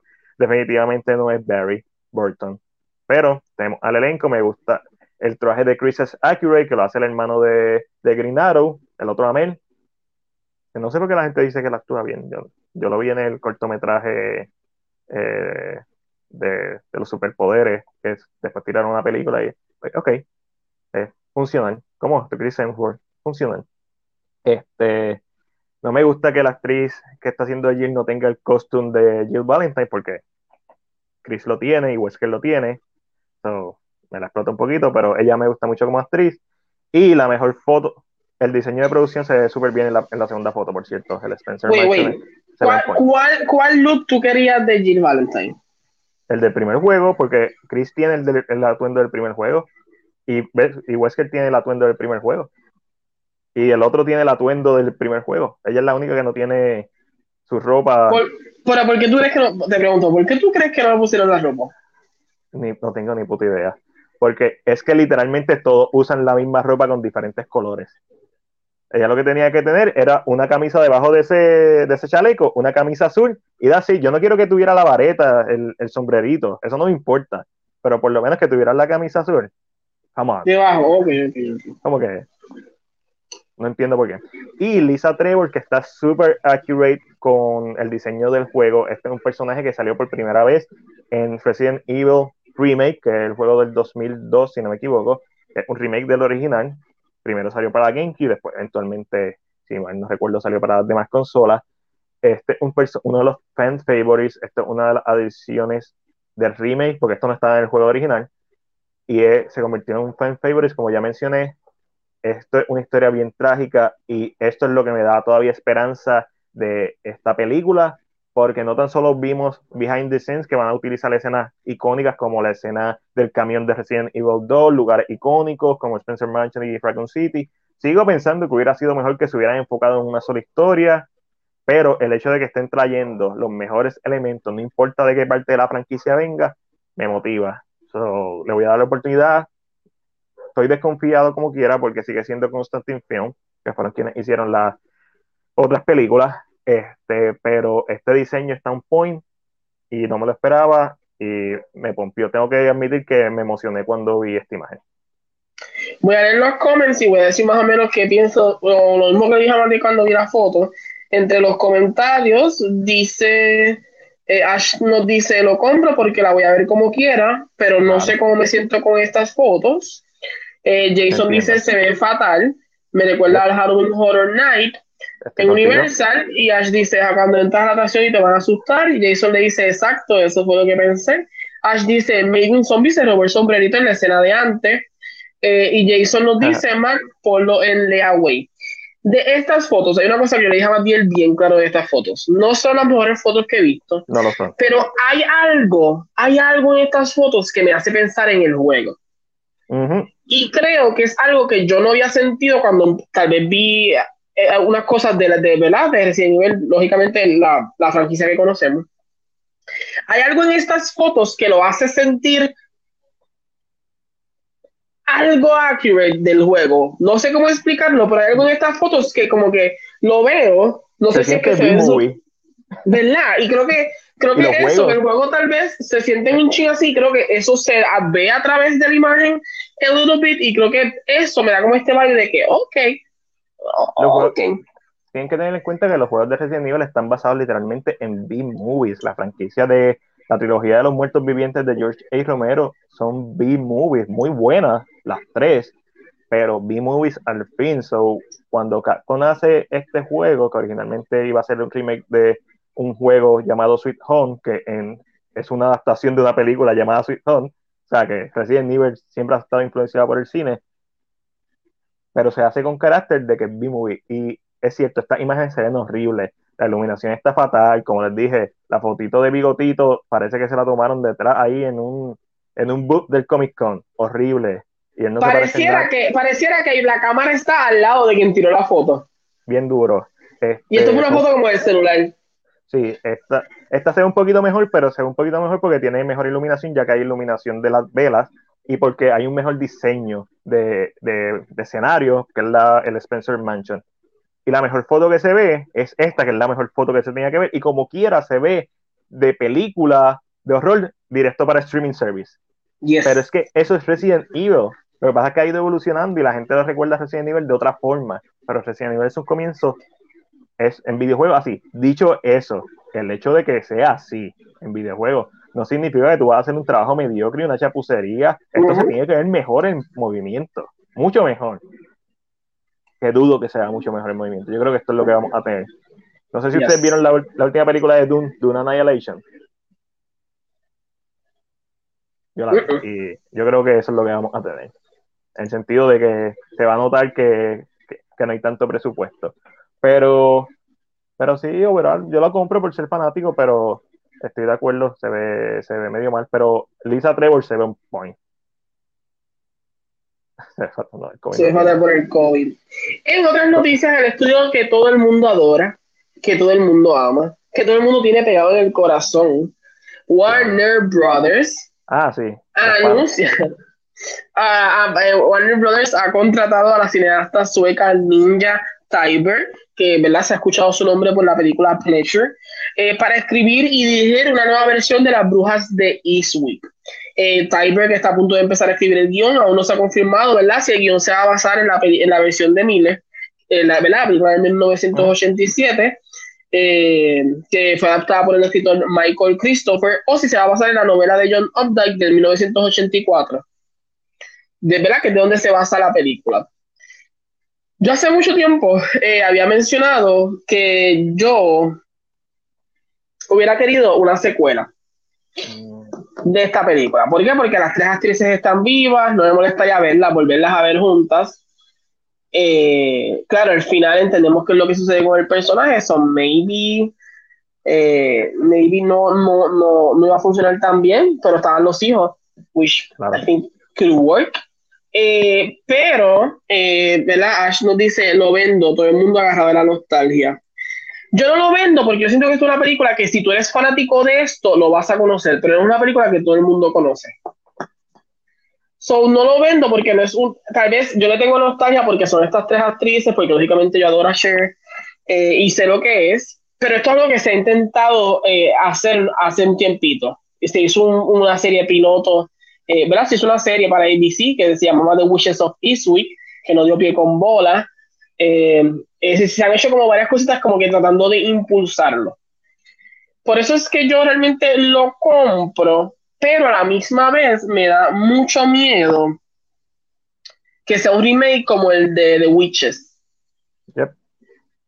Eso me da mucho, mucho, mucho más miedo. No que estén apelando a la nostalgia, porque yo siento que más nostalgia había para The Witches que para The, ¿verdad? Que, para The Witches of Eastwick. Eh, para mí, en mi, ¿verdad? yo opino que había mucho más nostalgia para una que para la otra. Sí, sí, sí. Eh, porque esta es como más vieja y tú le dices a la gente, de la película de, de ya, ay, yo no me recuerdo esa película. ¿Tú te recuerdas de esa película? Claro que sí. Las preña las tres y después se convierte en un hombre lobo Ish y después lo terminan metiendo en, la, en los televisores y tienen tres hijos. Eh, las tres tienen hijos. Claro que me recuerdo de Wish o, whatever. Pero, eh, este... la, la, escena de, de la cereza o de la iglesia. Eh, tienes un. A ver, no te acordaste. Pero ves, pero yo siento que Wishes of Eastwick no es tan impactante para el público general. Entonces, en cuanto a, con lo de la nostalgia que dice Ash, no lo siento tan fuerte porque no hay tanta gente que se pueda recordar de la película. La le hacen la vida imposible a Jack Nicholson al final, lo, llenan de plumas, este, los joden pero porque él es, eh, él, es Jack. esa película, Jack Nicholson, Jack Nicholson es Jack Nicholson. Este, eh, lo vendo más que todo porque para mí es una película de nostalgia. Eh, es una película que tengo que volver a ver definitivamente. Pero eh, entiendo por qué lo están haciendo, pero lo vendo por, como tú dices, por Wishes. Wishes es una película que a mí no me molestó, pero la primera sigue siendo mejor. So, ¿para, qué va a ¿para, qué va a hacer algo si no va a hacer algo mejor? Ese es mi punto. Hazlo pero demuestra, justifica su existencia. Blade Runner 2049 justifica su existencia como secuela de Blade Runner. Yo lo pongo en Leaway hasta que me digas quiénes van a ser las actrices. Está, apretado, papá. hasta que tú me digas el cast de esta película, yo lo, voy, lo pongo en Leaway. Ahora, sería cast perfecto? Tiene que haber, tiene que haber una afroamericana, una asiática y qué más tiene que haber. ¿Verdad que sí? Y una latina. Espérate, espérate, déjame pensar cuál sería mi cast perfecto, porque ahora mismo, si yo quiero poner estas actrices, pondría actrices como ya mayores, y lógicamente vamos a usar actrices más jóvenes para, hacer, para, para hacerlo como más atractivo. Claro. Eh, vamos a ver, Matiel, a, Ash y Jason, ¿cuál sería su cast perfecto para este remake? Piensen, a quién ustedes pondrían en estos papeles, pensando que, ¿verdad? Tienen que ser un poquito más jóvenes para hacer el papel.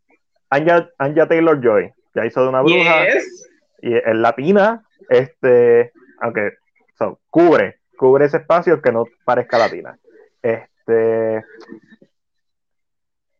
Centella, ah no, Zendaya, pues necesitamos alguien brown. Este, estoy dejándome llegar, alguien asiático, Ángel, tú eres el duro en esto. Una, una actriz asiática, este. Joven.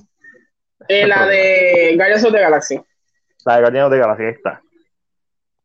Está, ahí está el elenco. Ahí está el elenco. Ahí está el elenco que, el, que PR dice que tiene que estar. Una actriz que te, dos actrices que estén pegadas y una, ¿verdad? Para cubrir otra, otro público. Exacto. A mí sería como que el cast, yo entiendo que, a mí, I don't know, es un cast, es un hard cast, porque lógicamente las, las que están ahí son grandes actrices lo cual lo hace un más complicado.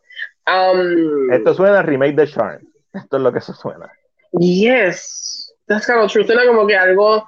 I mean, yo la quisiera ver porque yo llevo mucho tiempo pidiendo, ya sea una secuela porque la quiero volver a ver, o algo como esa historia, porque era como. No era completamente dark, pero tampoco era tan niño vibe, tenía como algo distinto. Es que no esa, esa, escena, esa escena esa escena de ella vomitando pepitas de cereza es kind of scary, ok, people. Eh, pero ver a las películas que nosotros veíamos de chiquitos, esa película, Witches, eh, eh, Matilda, Jonalón, son películas con todas con tonos bien oscuros. Jonalón tiene escenas bien oscuras. Si el tipo no lo llega a salvar, este, este Joe Pesci se, le iba a arrancar los dedos a, a Macaulay Culkin. Darkman, yo me crié viendo Predator, viendo Chucky. Sí, con estas películas hoy en día la gente desea lo true. Eh, aquí me dice, vamos a ver, la gente dice, eh, Ash dice, Jason dice, Ash está on fire, dice, Cher tiene como 300 años, casi. Eh, Ash nos dice, ya las compañías están súper predecibles con sus producciones, quisiera más historias nuevas. Ash nos dice, todavía no he visto la de The Witches, mm, no te pierdes de mucho. No, ve la original um, mejor. Jason dice una feminista, o mejor dicho, una bruja, ah, una feminista, que no, no me sorprendería. Eh, aunque en la historia hay una. Hay, en la historia Cher es bastante standalone. Cher es bastante. Eh, Michelle Pfeiffer es como bien bobita. Ah, y como que Cher es como más. Eh, porque es la que dice: You smell, you're horrible. Esa famosa escena de Cher que le está diciendo Jack Nicholson que apesta. So maybe ya estaba por ahí. I mean, era Cher. Ya para ese tiempo Cher era media feminista. So there's no surprise there. Sí, pero eh, lo, lo, van a, lo van a llevar a otro nivel. Ese a otro nivel, el problema. esto, se escucha bien PR. Esto se escucha como que alguien en marketing vio, ah, mira, tenemos el domain de esta película, vamos a hacer una película y vamos a poner estas actrices que están pegadas y vamos a hablar de temas sociales, porque ahora todo se, tiene que ser temas sociales. Y así no están, no funciona. Ash dice que pongan agua fina. No la mencioné porque es más, es más mayor que las otras dos que mencioné. Ah, Exacto, y, el cast tiene que ser muy parecido, no se puede ir muy porque si tú me dices por mayores, yo pongo a Meryl Streep, a Viola Davis y, a, y que se joda. Y pongo Susan Sarandon otra vez. I don't care. Susan Sarandon está buena. Este, eh, Jason nos dice Emma Stone, también es mayorcita. Si pongo agua fina, pongo a Emma Stone. Maybe. Sí, si pongo agua fina, pongo a Emma Stone seguro. Ya, ahí como que cuadra. Estoy de acuerdo. Eh, ahí Retro nos había saludado, que fue tarde pero seguro. Ash nos dice Rachel McAdams, me gusta ella. Eh, Rachel Max Adams caería en el primer cast que dijo bien, porque también es, como es, es, mayorcito también. Sí. Eh, Jason nos dice, ese remake de Charm es un asco. Bueno, yo no lo he visto, tengo amistades que lo han visto y le gusta mucho. Ya tiene una tercera season, no es tan malo al parecer, porque ya tiene tres seasons. Uh, yo, pues, lógicamente, pues no lo he visto. No, no es Powerpuff Girl malo, vamos a ponerlo así. No es Powerpuff Girl malo, vamos, exacto. That, no vibe. Que ya perdió su, su, su, actriz principal. Ash dice, Cher está igualita que la otra vez. A mí me encantaría que Cher fuera la vecina entrometida, aunque Cher no se look like that, pero que fuera la que escupe la pepita. Cher se ve como una estatua de Wasp desde hace como 30 años. Esta mujer, Dios mío, Cristo, yo no sé qué ha pasado. Eh, pero, pues, mucho visto ha pasado. Mucho visto. En la próxima noticia que tenemos es que, again, esto es una adaptación del libro, por lo tanto, no sería apelar a la nostalgia o sí sería apelar a la nostalgia. Es una adaptación del libro, se, se, vale, en mi opinión se vale. Se vale. Y estamos hablando de la adaptación de la, de la de Interview with the Vampire que va, va a estar haciendo AMC, donde anuncian que el actor Sam Reed va a estar haciendo del Stack mejor conocido por, eh, ¿verdad? Que es mejor conocido por los papeles interpretados por Tom Cruise y también me recuerdo el nombre del actor en Queen of the Dam. Eh, correcto. Va a estar haciendo el Stack y tenemos al actor de Game of Thrones que va a estar haciendo el papel de Louis, se el nombre del actor. Jacob Anderson. Jacob Anderson va a estar haciendo el papel de, de Louis, que es el papel hecho, ¿verdad? Conocido. Hecho conocido tal vez por Brad Pitt en la película Interview with the Vampire. Yo lo vi rápido y dije, ese es el papel de Brad Pitt.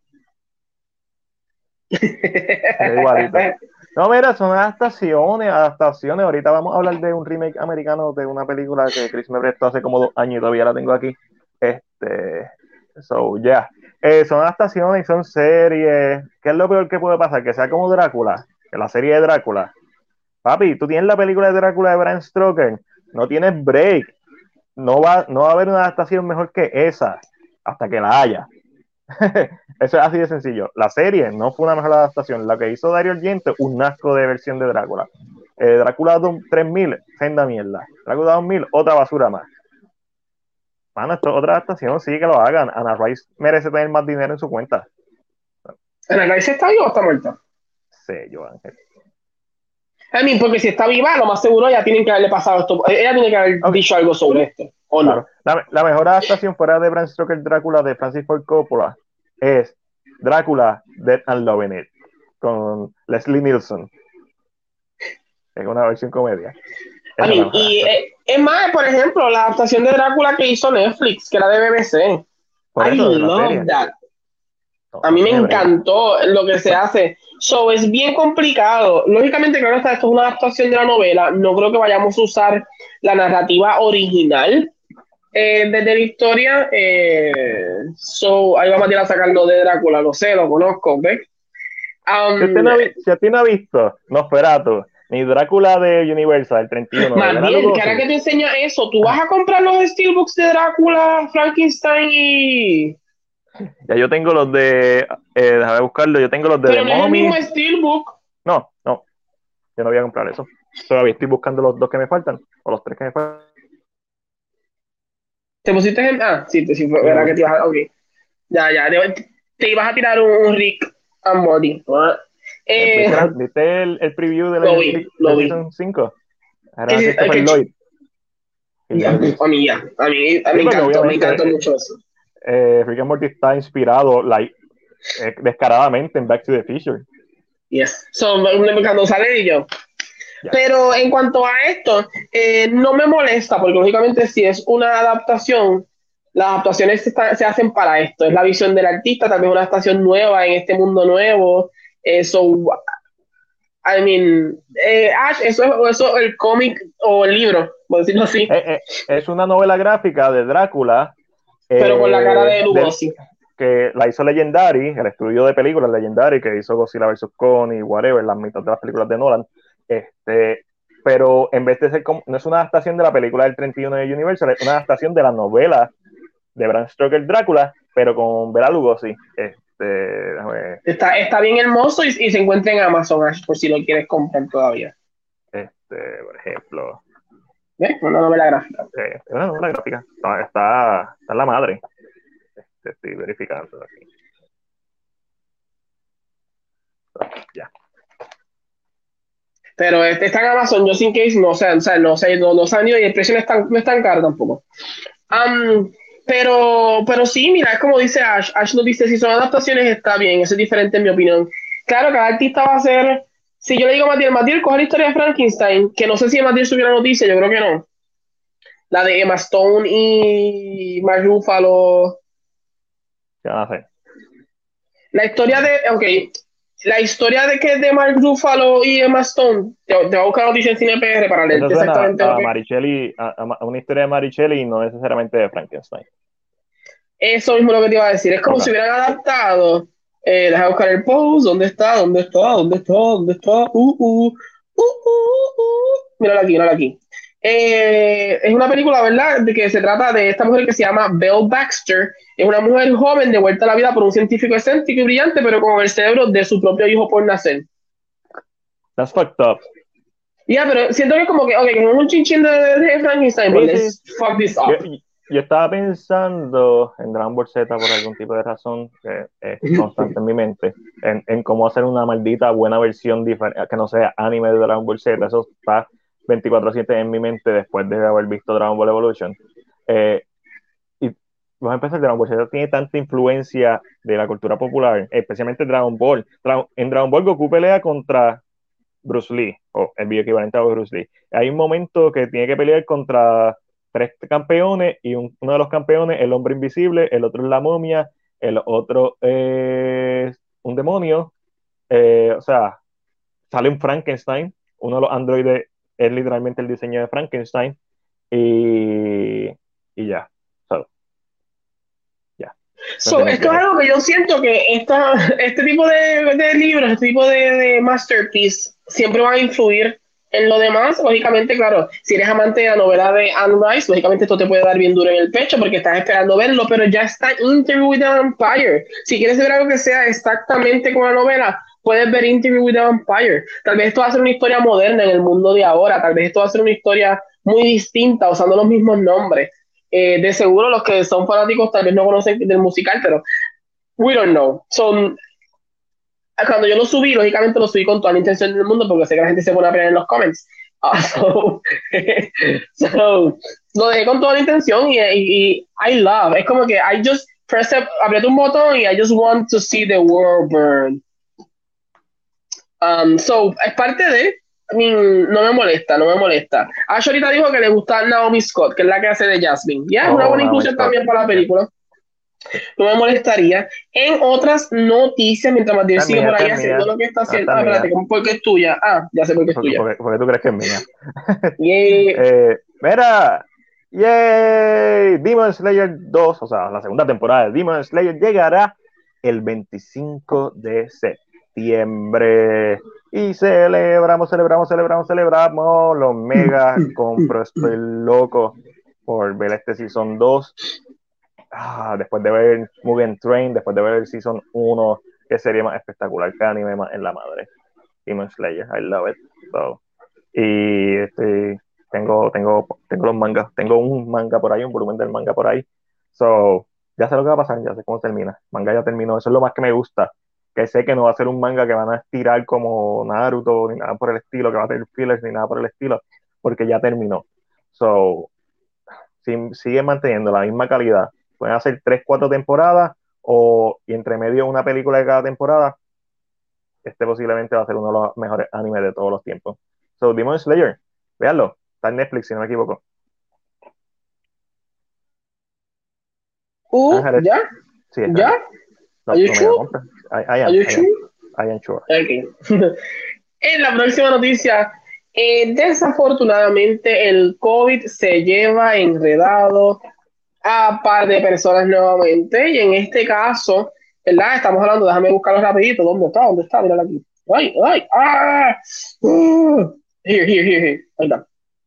Y en este caso nos estamos refiriendo a Top Gun Maverick, ahora, ¿verdad? Deadline Hollywood informó que la película va a estar estrenando ahora el 27, 27 de mayo del 2022.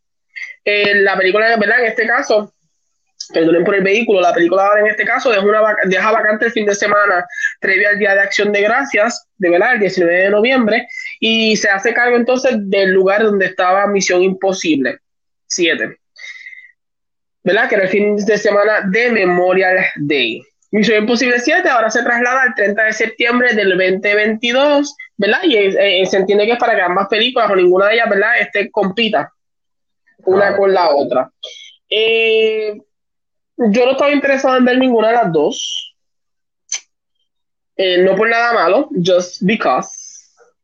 Solo porque sí, no, no tenía ningún tipo de, de interés en ambas, pero si esta narrativa se ve, ¿verdad? Que sabemos que Marvel, la decisión de Marvel está en los hombros de Chanchi ahora mismo.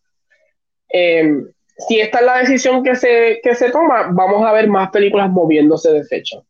También vamos a ver más películas estrenando nuevamente en streaming services. Vamos a ver otra vez la nueva narrativa. So, let's see. Hay que ver. Estas por lo menos no me molestaron tanto. Espero que las otras no se muevan. Espero que Shang-Chi. No okay, okay, cool. Sí, como que normal. Eh, esperemos que Shang-Chi haga el dinero suficiente para que Marvel diga, ok, podemos hacerlo. Podemos seguir tirando las películas en el cine. Es el Memorial Day Weekend. Entonces son cuatro días exactamente que Shang-Chi tiene para, en lista, el opening del jueves hizo más que F, eh, Fantasy, eh, oh, wow, Fast and the Furious 9. Ok. No hizo más que Black Widow, pero Black Widow es un personaje conocido, pero, a la misma vez, F9 también es una franquicia. Sí. Y la caída de Black Widow me imagino que fue oh, oh, asquerosa. Exacto, está, se está esperando que Shang-Chi pueda, ¿verdad? Si todos se mantienen en este mismo ritmo, todo apunta a que Shang-Chi se está moviendo bastante bien eh, en el box office del jueves, porque el viernes todavía no ha acabado. Um, todo apunta a que de aquí a, estos cuatro días puede tener, un, puede tener un buen opening, lo cual funcionaría muy bien. Lógicamente, en este caso, Shang-Chi no está en el Premier Access, la gente no tiene el mismo acceso, so, la gente si la quiere ver se tiene que ser obligado. Lógicamente, aunque nosotros no somos fieles creyentes de no, somos fieles creyentes de, de Rotten Tomatoes, en parte, mucha gente sí lo sigue. Y hasta ahora, Sánchez Rotten Tomatoes está. Está bien. Este, está muy bien. yo espero que eso ayude un chinchín a que la gente vaya, como que el mago de que es buena, la gente como que, ah, la quiero ver entonces. Tengo que verla. I hope so. Ya nosotros hicimos nuestra parte, así que. Ya yo fui dos veces. Ángel la vio dos veces, yo la vi una vez, la quiero volver a ver, pero este, mira, eh, escribe, si mueven Spider-Man, lloro, vayan a ver Chanchi, vayan a ver Chanchi, es importante que la vean, si quieren, sí, obviamente, si no se sienten, ¿verdad? Si se sienten seguros yendo al cine a ver la película, vayan a verla, apóyenla, uno, porque es una buena película, es una película bien importante para Marvel, porque es, básicamente, la escena post-crédito de esta película es como cuando salió o cuando salió Nick Fury al final de Iron Man 2 es el principio de algo nuevo y se siente tan grande lo que viene por ahí que vaya a verla el cine, es la mejor forma de verla. Si la ves desde tu casa, eh, a ver, está apretado.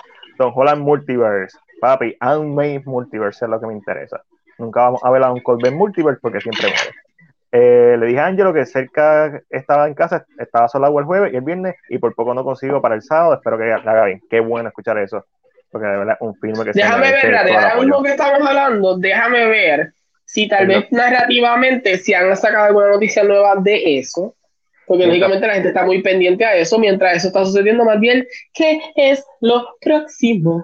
Lo próximo es nuestra segunda sección, que es Netflix y los demás. Entiéndase, ahora vamos a hablar de las noticias relacionadas a todos los streaming services, Hulu, Disney Plus, HBO Max, Amazon Prime y obviamente el caballote Netflix. Y vamos a comenzar con una noticia de Netflix y es que ya tiene fecha la tercera temporada de You. Va a estrenar en octubre, ya me invito, mes que viene. y si no me equivoco, es octubre 15 la fecha. Eso es correcto. Y yo la voy a ver, esta es de las poquitas series que yo veo, he visto las dos temporadas, la primera excelente, la segunda, pues, copy-paste de Dexter. Este, pero vamos a ver si esta tercera mejora. También por aquí tengo que se revela. Eh, yo no subí esto. No lo subí. Estoy yuqueando. Madre que yo subí esto. Nada, se revela el poster y el teaser trailer de la película The Guilty, que es un remake de la película que Chris me prestó y no he visto. ¿Dónde, dónde está? ¿Dónde la tengo? de Guilty. Where are you, Guilty? Where are you? creo que una película danesa o algo así. Chris me dijo, tienes que verla, está brutal. Yo sí, sí, Chris, la voy a ver, la voy a ver. Y entonces, está bien buena, está bien buena, en verdad. Está bien buena, yo sí, sí. Entonces Chris me la puso en la mano, no, es que la tienes que ver. Y lleva conmigo la película ya como un año. También está American Gods por ahí, Ángel. Este, hablando de. Fuck you. Este, está, están juntas, sé que están juntas, donde estén, están juntas. estoy buscándola. Water. Ah, no mencioné, eh, Paranormal Activity 7 eh, viene por ahí también. Ok, pero espérate, ahora volviendo a Sanchi nuevamente. Ok. update. dame, Este es el update.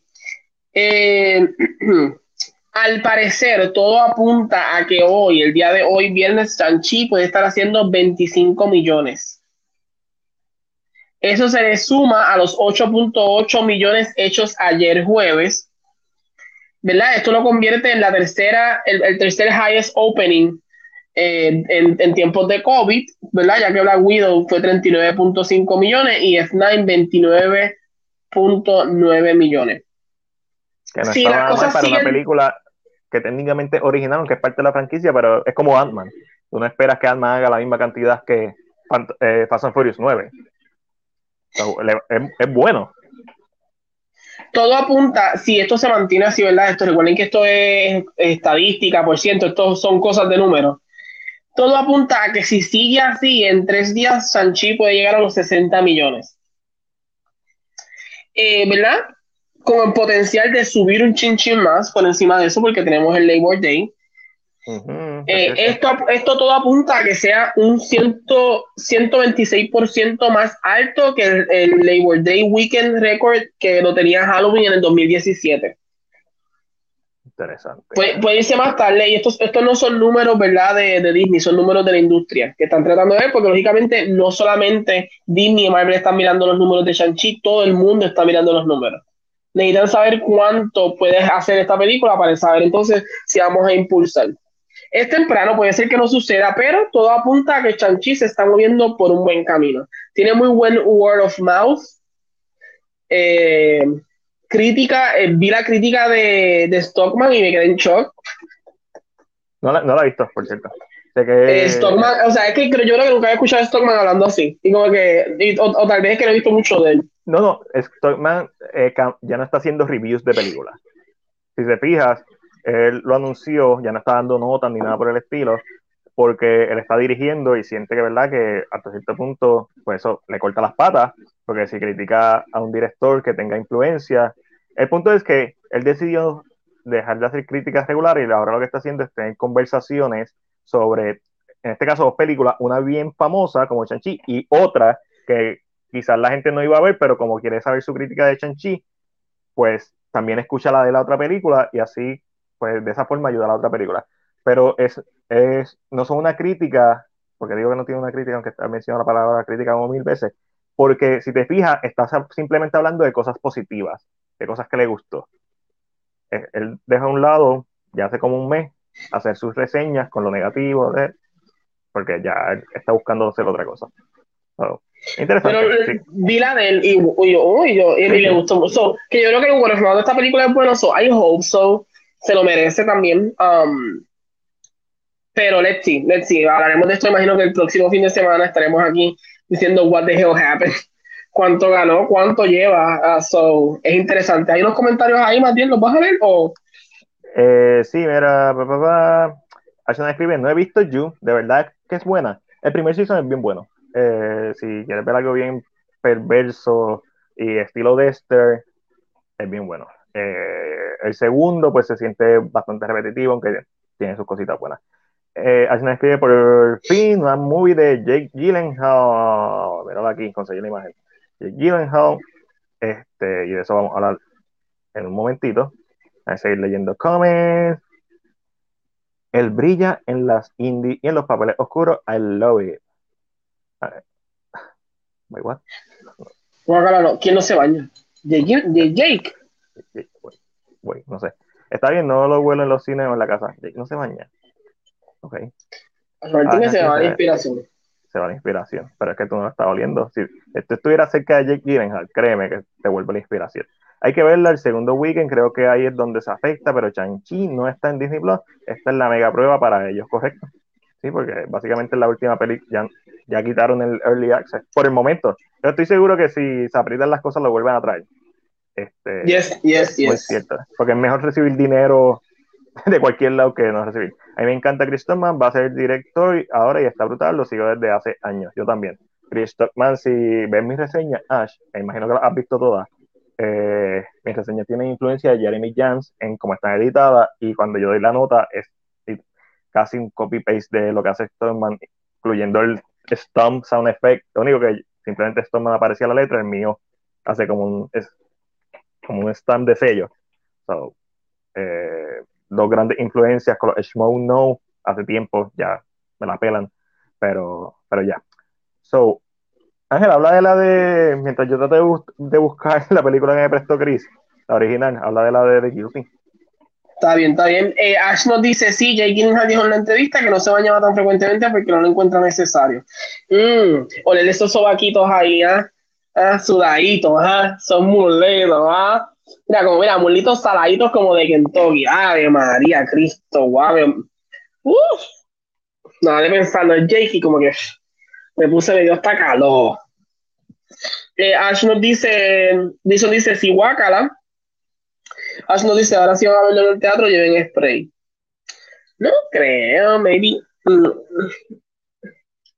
Maybe se baña una vez al día.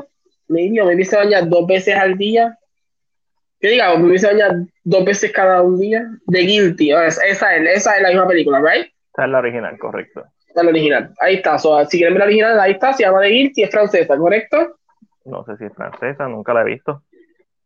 Es de Magnolia Pictures. Ah, puede ser, suena francesa. ¿Cuál es el apellido de los actores? ¿No te dice el nombre de los actores por ningún lado? Ah. Vamos a ver, descubrir. Estoy buscando. Atrás, abajo, bien chiquito, debe estar. presente film by Gustav Muller. Mm. Jacob mm. Cedar Green. Mm. Jessica Dean. Sí, es francesa. Es francesa. Francesa, eh, o danesa. Ash nos dice, Jeremy también me encanta. Jason dice, otros dos también dijeron que no se bañan. Eh, Ash nos dice, ah, Ángelo, eh, es si estás en primera fila y te puedes escupir. ¡Ay, qué rico! ¡Escúpeme, Jake Gyllenhaal! no, sorry, people. ¿Qué hora es? Ah, eso es la 11. Yo creo que es danesa, Ash. Yo creo que y Ash dice, no es danesa. Ash, pero ¿por qué tú no, no nos haces un fact check? ¿Por qué no vas a entender un momentito? Eh, pues en la próxima noticia... No, no, no nos dejes, no nos dejes. Que José nos dejó.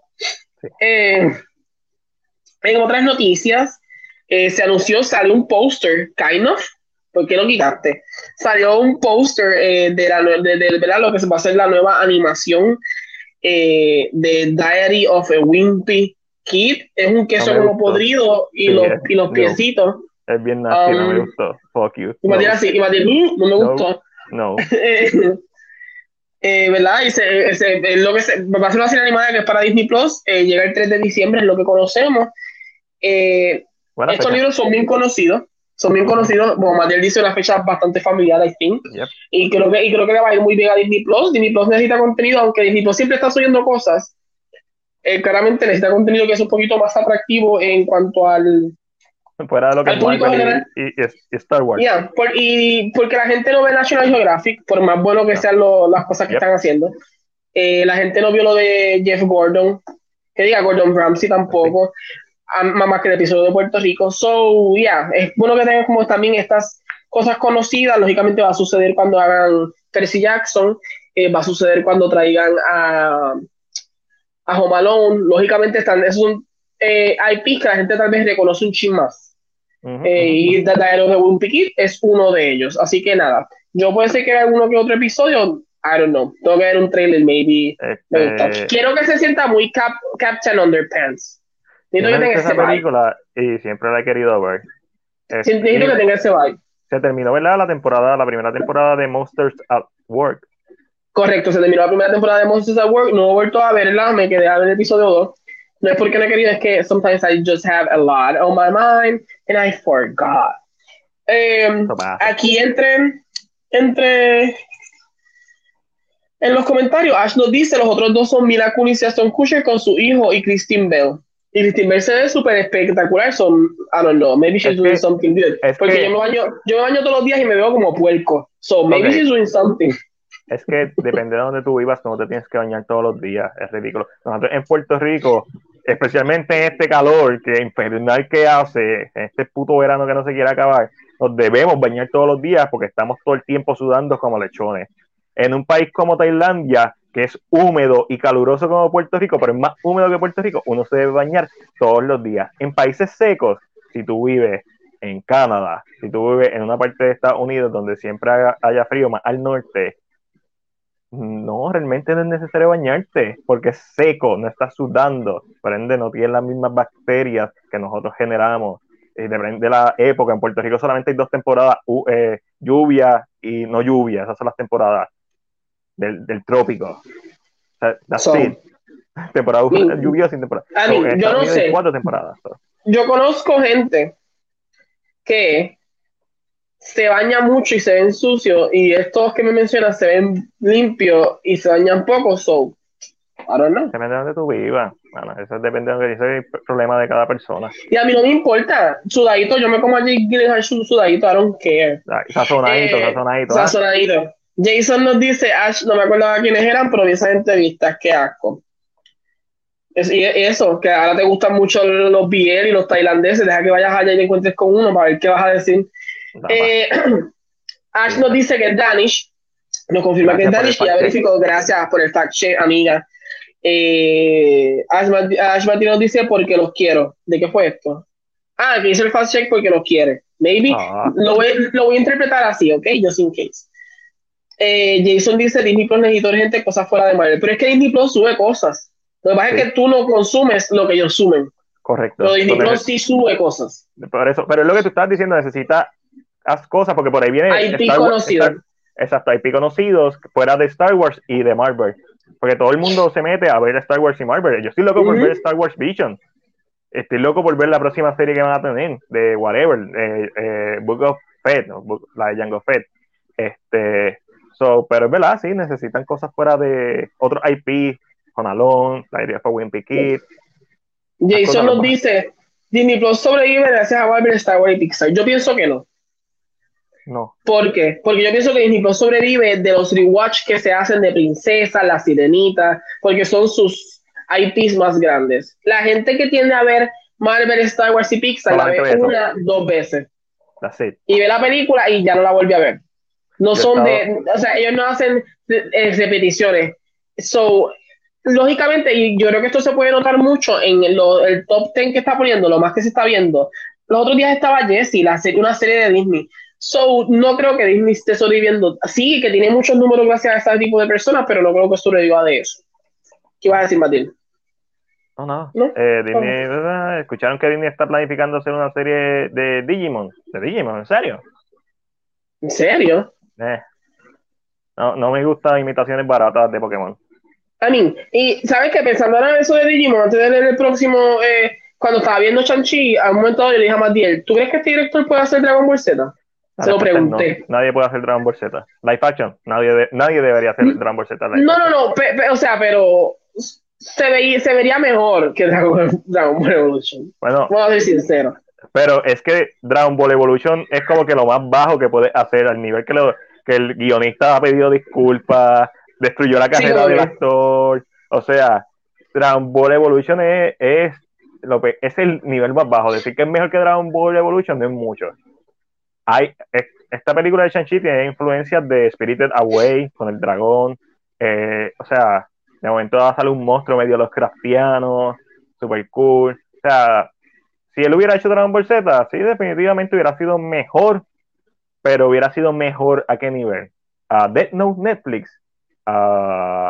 y el problema de Dragon Ball Z es que no todo se presta para live action. Rurouni Kenshin, Samurai X, se presta. ¿Por qué? Porque sus personajes están basados en personajes reales. So, cuando hacen una versión real, pues lo que está haciendo es una versión, una hiperrealidad. Dragon Ball Z son monstruos extraterrestres que pelean con Fu, lo más cercano que hemos visto a eso bien hecho es Marvel. Pero eso, pero sabes que mm, la narrativa que estás dando es muy cierta, pero es la misma narrativa que yo tomaría para One Piece. pero como quiera va a venir un live action. Y, yo siento que, no, yo siento que es que van a tomar lo mejor, las mejores cosas de One Piece y van a sacar personajes, diseños de personajes, tienen por obligación que cambiar. A mí no me importa que los cambien, tienen que cambiar porque si los haces en live action, se van a ver completamente ridículos. Eso es clarísimo. Eso yo siento que es la cosa. Pero mira. Y entonces, como que, a mí, Luffy, normal. Luffy es un personaje que no se ve tan. No es tan. Pero hay otros personajes que son bien difíciles de traer. One Piece, igual, pero en Rurouni Kenshin hay personajes que son ridículamente humanoides, Hulk style, de físicamente, so, tú lo, tú lo humanizas. One Piece es una serie al final del día de pirata. So, oh, sí, tienen superpoderes y Luffy básicamente es Mr. Fantástico. Eh, yeah, sure. Pero estas series normalmente cuando las hacen, o estas películas live action que hacen, se basan normalmente en la primera y segunda saga. O sea, que cogen los primeros cómics, las primeras historias y cuentan la historia de origen. Y en serie, eso se presta para hacer una mejor adaptación. Dragon Ball Z. Y esta otra cosa, las películas de Marvel, las películas basadas en superhéroes, funcionan mejor como adaptaciones porque ya han sido adaptadas previamente por otros cómics, pero adaptadas previamente. Serie animada, so, es más fácil tú desvincular eso. Dragon Ball Z solamente ha existido un Dragon Ball Z. Death Note, hay varios Death Note, hay películas live action de Death Note antes de la de Netflix. So, cuando dijeron, ah, esto, eh, ahora mismo Cowboy Bebop, al final del día Cowboy Bebop una space opera no es tan difícil de, hacer, es difícil hacerlo al nivel de Cowboy Vivo, ese es el problema. Dragon Ball Z todavía no ha salido algo, lo más cercano es la pelea de Man of Steel del final y ahora Shang-Chi. Esas son las cosas más cercanas que hemos visto bien hechas, porque hay muchos wuxia, ¿verdad? Que tienen elementos de fantasía, porque al final del día Dragon Ball que es cuando empezó, eh, Journey to the West, o sea, sale de una historia. Sí, sí, es un wuxia. Es un wuxia, es un en es japonés, pero tiene influencias de Wuxia. Pero es basado, es basado, eh, eh, o sea, es la base de Wuxia, que en Japón existe con otro nombre, si no me equivoco. Exacto. So, al final del día, no, pero sería más competente que, que otros directores, porque sabe cómo se trabaja. El, problema aquí es que al final del día tú no debes hacer Dragon Ball Z Live Action hasta que primero no lo haga una película en CGI, este, animación CGI, o sea, no animación CGI como la que van a hacer ahora de Super Heroes, que va a ser una combinación como lo que vimos en Broly, sino si, diseños nuevos en sí ya, estilo Final Fantasy Advent Children. Eso es lo que tú tienes que hacer. Pero entonces, quien puede hacer eso, lo tiene que, quien lo tiene que trabajar, tiene que ser Estados Unidos. Porque la última película que yo vi CGI de China, que usa actores reales en capturado en CGI, no es tan bueno. Pues entonces tienes que, que, que, que, es Lord, Lord Ravishing, ya. Eh, no, es, es interesante, porque permite hacer unas cosas, pero no, su tecnología se siente como que limitada. So, para hacer algo así necesitas que entonces vengan chavos del Western World. Y normalmente no sucede. Eh, yo creo que aquí la gran lección sería en que lo primero que tienes que hacer es hacer una buena adaptación de Dragon Ball Z. De Dragon Ball, Dragon Ball Z. Si tú logras hacer eso, vas a poder hacer un live action de Dragon Ball Z. Pero, primero, pero primero tienes que hacer algo tan... Para, es que para mí, te digo, lo mencioné ahorita, yo llevo años pensando en cómo hacer una buena versión de Dragon Ball, ni siquiera Dragon Ball Z, de Dragon Ball. Y lo único que se me ocurre para que sea ligeramente más aceptado con live action, porque el live action siempre se va a ver ridículo, hasta que tú no acostumbres a la gente a que pueden haber muchas versiones de este mismo producto y que son, pueden ser versiones de calidad, independientemente no sean del main canon, no va a pasar. ¿Por qué? Porque tenemos Dragon Ball Heroes, pero Dragon Ball Heroes es el mismo diseño de los personajes, la misma, estás viendo un anime. Sí, ahí tiene que ser Final Fantasy Advent Children, tiene que ser una versión más seria o una versión más diferente de Dragon Ball Z hasta, hasta que la gente diga, sí, mano, yo en verdad que yo quería ver a Frieza siendo Hitler, porque al final del día eso es lo que es Frieza, Hitler. O yo quería ver este arco de redención de, de Piccolo Daimao. O yo quería ver eh, cómo los androides básicamente son versiones modernas de Frankenstein, que los robaron de su familia, los abrieron, los hicieron pedazos, los volvieron a construir y ahora son tienen más poder que un Super Saiyajin normal. Ellos caminando, durmiendo tienen más poder que un Super Saiyan. So, eh, es, es, complicado live action imaginarte a alguien transformándose el pelo azul y eh, el pelo azul por, por ¿verdad? Este, Super Saiyan Blue o el pelo amarillo. Pero en un, en un CGI anime es más fácil. Y eso puede ser el missing link entre una buena adaptación live action y una buena adaptación animada. Y es una animación anime un poquito más fotorrealista. Esa, esos son mis 20. Eh, Ash nos dice, estoy de acuerdo con... One Piece. One Piece yo le tengo mucho miedo. Mucho, mucho miedo. Yo le tengo mucho miedo a One Piece en todos los sentidos. Es, One Piece es... No es como Dragon Ball Z, que es peor. Pero One Piece tiene diseños demasiado, demasiado ridículos. y que sé que no se van a traducir. No se van a ver bien, no va a haber forma que se vean bien. So, tienes que volver a cambiarlo. Con, o sea, tienes que hacer un rediseño entero. Y yo creo que One Piece puede tener éxito si los fanáticos de One Piece entienden que eso era necesario. O sea, y que la historia sea buena, pero que no empiecen a criticar, ah, no se parece, puñeta, no se puede hacer igual, ¿sabes? Súper ridículo y me voy a reír cuando salga en la pantalla, me voy a reír nada más, porque es que me voy a reír. Eso no cuadra. Es una de las cosas que One Piece me tuvo como que. Pero, espérate, eh, espérate. Espera, eh, Luffy lo que tiene que tener es un sombrero de paja y un chaleco rojo y unos pantalones cortos. Y ser flaquísimo. Y ser flaco. Eso es todo. La cicatriz se la pueden hacer con maquillaje. Eso no importa. Sí, pero hay personajes adentro que son. El que tiene la de la boquita del tiempo. That's hard, that's hard. Eh, eh, lo Digimon, se escuché. Ash dice: Jimon se quedó bien atrás. Pero entiendo que se puede adaptar muy bien. Después de haber visto eh, Detective Pikachu y I think Digimon se puede adaptar sin problema. Um, eh, dice: Es que Jake Gyllenhaal está bueno. Es que está bien bueno, Ash. Eh, dice, sí, Angelo, lo interpretaste bien. No sé de qué estábamos hablando, que lo interpreté, pero maybe el de Jake. Eh, Ash dice, no, lo de, los besitos, lo hice por usted. Lo que nos buscó la, la información. Ah, ah, that's true. Thank you, Ash. Ash dice, de acuerdo, yo vi las temporadas de Lizzie McGuire, la Story y voy a empezar Even Stevens. Wait, what? ¿A qué se debe ese comentario? ¿Y si me cogiste, Ash? ¿A qué se debe ah, el comentario? Estamos hablando de, de, Disney Plus, que la gente sí, muchos van a ver de ah, Mandalorian. Ah, pero realmente la mayoría del contenido es el resto del contenido que, bueno, tú lo pones, yo he ido a casa. Lo sigue repitiendo, yes. Ajá, yo he ido a casa en donde, sí, cuando sale Mandalorian y cuando sale esta mierda, pues la ven religiosamente. Pero el resto del día lo que está aprendido es Disney Plus, ¿por qué? Porque tienes todas las princesas, tienes todas las películas de muñequitos, o sea, y tienes series bien viejas de los 60, películas de los 60 de Disney, porque Disney lleva más de 100 años. O sea, sí, la mayoría de eh, Jason dice Hannah Montana. Ash dice, yo creo que no deberían hacer Dragon Ball Z live action igual que Yu-Gi-Oh! Yu-Gi-Oh! es más fácil de hacer en live action. Sí. Claro, hay unas cositas que se le cambiarían, pero por ser carta es más creíble que tú tires y salga alguien. It works better. Yo-Yo Bizarre Adventure es más difícil de hacer live action y lo hicieron. Mí. A mí hay series que son difíciles de trabajar. Naruto, Naruto, que tiene live action o nunca la han hecho. Bueno, tiene, tiene la obra.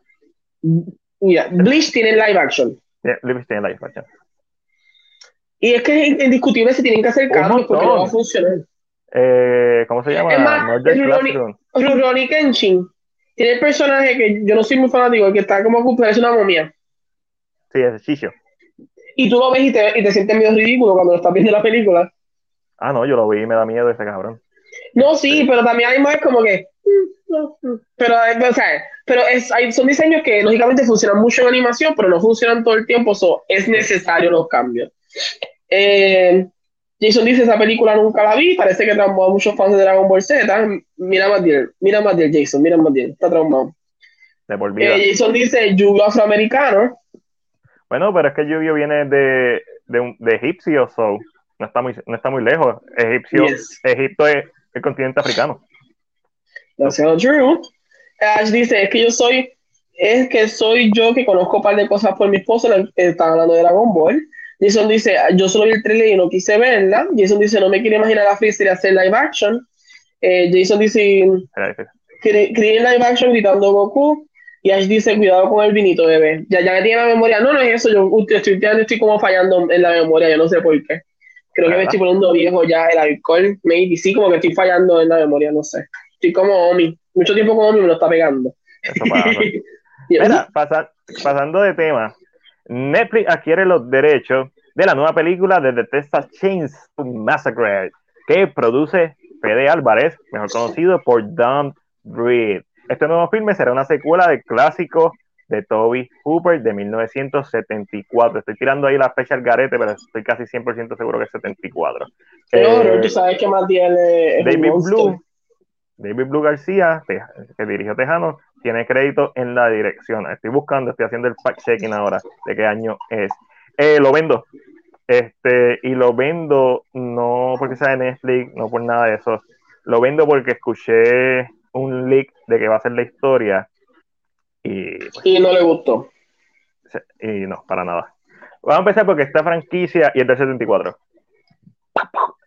Los maté, pero no fue mala fe, hice lo, hice lo que tenía que hacer. Este, la, historia se escucha bien mierda. Y si esa historia, no, no, no quiero ni tener esperanza, la voy a ver, ¿sabes? Ojalá me sorprenda, ojalá sea mejor de lo que yo espere. Pero esta película, mira, hicieron el remake del 2003. A mí me gusta, una de mis películas favoritas de horror de todos los tiempos, ese remake de Platinum Doom, que es la compañía de Michael Bay, este, con Jessica Biel. Eh, después de eso hicieron la precuela. Después de eso hicieron una secuela de la original con, con las Dadario, con Alessandra Dadario. Eh, después hicieron una precuela de la original, pero que no hacía sentido, ninguna hace sentido, by the way, la, secuela con Dadario no hace sentido porque hay celulares y se supone que, que se desarrollará en los 90. Eh, hay celulares modernos. este, y ahora van a hacer una secuela de la secuela, del, perdón, una secuela de la original al estilo de Halloween. Es literalmente lo que están tratando de hacer al estilo de Halloween, al estilo de Candyman. El problema es que aunque está Fede Álvarez, Fede Álvarez también fue productor de Don Breed 2 y Don Breed no, es la gran cosa. Y es un, trabajo mucho más fácil de hacer. Imagínate Texas Chainsaw Massacre, que es una película que está desde el 74 y básicamente después de la primera y el remake no han hecho ninguna buena. Aunque en la tercera, como dato curioso, uno de los primeros papeles de Matthew McConaughey uno de, los, uno de los villanos de la tercera. Este, so, no tengo mucha esperanza para, este, para esta película. Ángel, coge la próxima tú. La próxima noticia. Mateo, sube la foto lo que yo para yo la noticia. Ahí está. Claro, me, me, la dieron a mí porque es coreana, ¿verdad? Claro que sí, claro que sí. Y lo acepto, mira, con los brazos abiertos, abiertos. Eh, Netflix revela el primer póster y trailer para la serie coreana Hellbound, ¿verdad? Este eh, drama es lo nuevo del director de Train to Busan, Yeon San Ho. Eh, la hipnosis, para, para los que les interese la hipnosis, la historia gira en torno a un repentino evento sobrenatural que enfrenta a la humanidad en donde la gente escucha predicciones sobre cuándo morirá. Cuando llegue ese momento, un ángel de la muerte aparece frente a ellos y los mata, arrastrándolos de la tierra al infierno tremenda. Eh, sí, el póster se ve bien tétrico en el mejor sentido. tú me dices que esto es drama, para mí esto Exacto. Y yo así, este no es el póster, porque el póster se ve súper scary. Super scary. Se ve ahí el estilo de El póster tú dices, me voy a cagar. Esta película, I'm gonna die. Ya. Sí, este lo compro. Eh, yo lo compro, no la voy a ver, pues, pero lo compro por el simple hecho de que realmente, lógicamente, es coreano y para mí los coreanos hay que dársela. otro nivel. Este, las actuaciones, Plus es el director de Train to Busan, mi gente. ¿Qué diablos estamos preguntando? Eh, creo que, creo que, claro, con saber que el director de Train to Busan, siento que estoy esperando como que un, twist de momento al final que me parte el corazón y que empiece a llorar. Era por ahí, Retro 18 escribe, se acerca el regreso de Michael Myers en Halloween Kills. Aquí tengo la última de Halloween. estamos ready. Estamos más que ¿te vas a comprar los Steelbooks de Jason? Yo últimamente hice esta pregunta porque... ¿Cómo que los Yo tengo los Steelbooks de Jason. Tengo... Ah, pues viene una colección completa, maybe. Ah, no, eso no me lo voy a comprar. Yo tengo el del 20 aniversario de la primera y el del 20 aniversario de la segunda. Y tengo ah, no, no, te vas a comprar, no te vas a comprar la colección completa. No, ¿para qué? Si ¿Por qué no? Eh, porque sale cara. no me compré la caja que la quería. El box lo quería y no me lo compré. Este. I'm sorry. Mi gente, por favor, ayuden a esta pobre alma. A mí me escriben en privado Angelo Davis para regalarle más bien la caja de Jason. Por favor. Pero pueden ir a nuestro Patreon y con un pequeño donativo de un dólar, dos dólares, lo que tú quieras. Eso, hacer, es, que, es que nosotros terminamos tan tarde que realmente no podemos hacer un after en Patreon, de verdad no podemos. De hecho, hablando, de, ah, hablando de Patreon y de regalo, todavía tengo esto. ¿No vas a regalar en Patreon? ¿Uno no vas a regalar eso? Eh, tenía que tirar aquí la foto no, porque a la gente aquí nadie le gusta. No, bueno, ¿qué le va a gustar? Y esto no, es una bolsa de chanchi, es lo que está dentro. La cosa que tengo, hay otra cosa que voy a regalar. Hay una. Una camisa. Una agenda. No, no hay camisa. no me dieron camisa. No me dieron camisa. Uh, that nasty people. Mm, mm, mm. Me voy a callar. Hay USB de Ángelo. Hay un llavero, si no me equivoco. El, el, USB tú sabes porque, mira, mira, Ash, Mac, yo quiero. Pues Ash, pronto más bien, más tira la foto mañana y anuncia cómo rayos es que lo va, se lo, lo puede ganar. Desafortunadamente el USB es mío, gente, ¿ok? Don't ask for it. no peleen, cosas mine. Este. Se supone que lo hiciera el H, se supone que lo hiciera el miércoles el sorteo y ese día fue la. Ese día estaba ocupado, el juez estaba ocupado, estaba ocupado, soy una persona ocupada. de hecho, estoy bien ocupado por lo de por octubre. Estoy preparando material para octubre. So, ah, está apretado. Bueno, te la puedes ganar, pero tienes que participar como todo el mundo. Este, pero la gente está bien bonita. La gente está bien, bien bonita. La gente está, eh, mañana se le tira foto, mi gente. Puede ser que it could happen. Uh, se desapareció. No tenemos, no usa agenda. Um, eh, pero, Vamos a terminar. Wait, wait, espérate, no, espérate. Ah, espérate. Estamos hablando de. Ah, ya, ya, ya, podemos pasar, podemos pasar. Sí, no, da, eh, cosas coreanas dan miedo. Eso hay que verlo. Me, me, me confundí. Coreana, hay una serie que yo tengo, mi gente, que es K-drama y está en la lista de dramas que tengo que ver que se llama Strangers from Hell. Esa mierda, yo ver el primer episodio, I'm so scared, que yo no quiero volverla a ver y la tengo en la lista. I'm so scared, people. Está en Netflix. So scared, so scared. Eh, creo que. Eh, ya sí, de que vea esa. Abrazo. Solamente para molestarte. Eh, no, que voy a estar viendo yo eso. Estoy loco que tú la veas. Oh, este. Mira, estamos en la esquina Marvel y Rincón DC, donde hablamos de todo lo relacionado a películas y series de cómics, en realidad. Marvel y DC, pues, bien general, pero también hablamos a veces de Dark Horse, etcétera. Este, Image Comic, whatever, you name it. Mira, se revela el teaser poster para la para Facemaker, Facemaker, que es la serie spin-off de The Suicide Squad, protagonizada por John Cena. Eh, más que un teaser poster, es como una imagen, él en un carro, como que despidiéndose La quiero ver, la voy a ver, la voy a ver, la voy a ver, estoy interesado en verla, esa es la realidad, no es como que no la quiero ver. Después de ver The Suicide Squad, quiero ver más de su personaje, aunque no, aunque cada vez, cada día que pasa me gusta menos de Suicide Squad. So, pero sure. So, Ángel, ¿sabes de qué imagen te estoy hablando? La de Peacemaker, sí, la, del carro. Que sale, no dice nada, te lo juro. Para mí la imagen no dice nada. La tablilla dice Peacemaker, eso es lo que dice. Digo, me. Sí, me. Retro 80 em, escribe, reseña la primera de Halloween del 1978, sería cool. Retro 80 Ahora mismo estoy editando la reseña de The Thing 1982. Ya edité la reseña de Alien 1974. Este fin de semana me toca ver y hacer la reseña de A Nightmare on Elm Street 1984. Eh, pero no le deja al público todo lo que vas a hacer, aguanta un ching. So, si, si el surprises, people, surprises. No, no, son, van a ser 10 reviews. Entre esos 10 reviews, puede ser que está ahí. ¿Qué tú crees? Es Halloween. Yeah.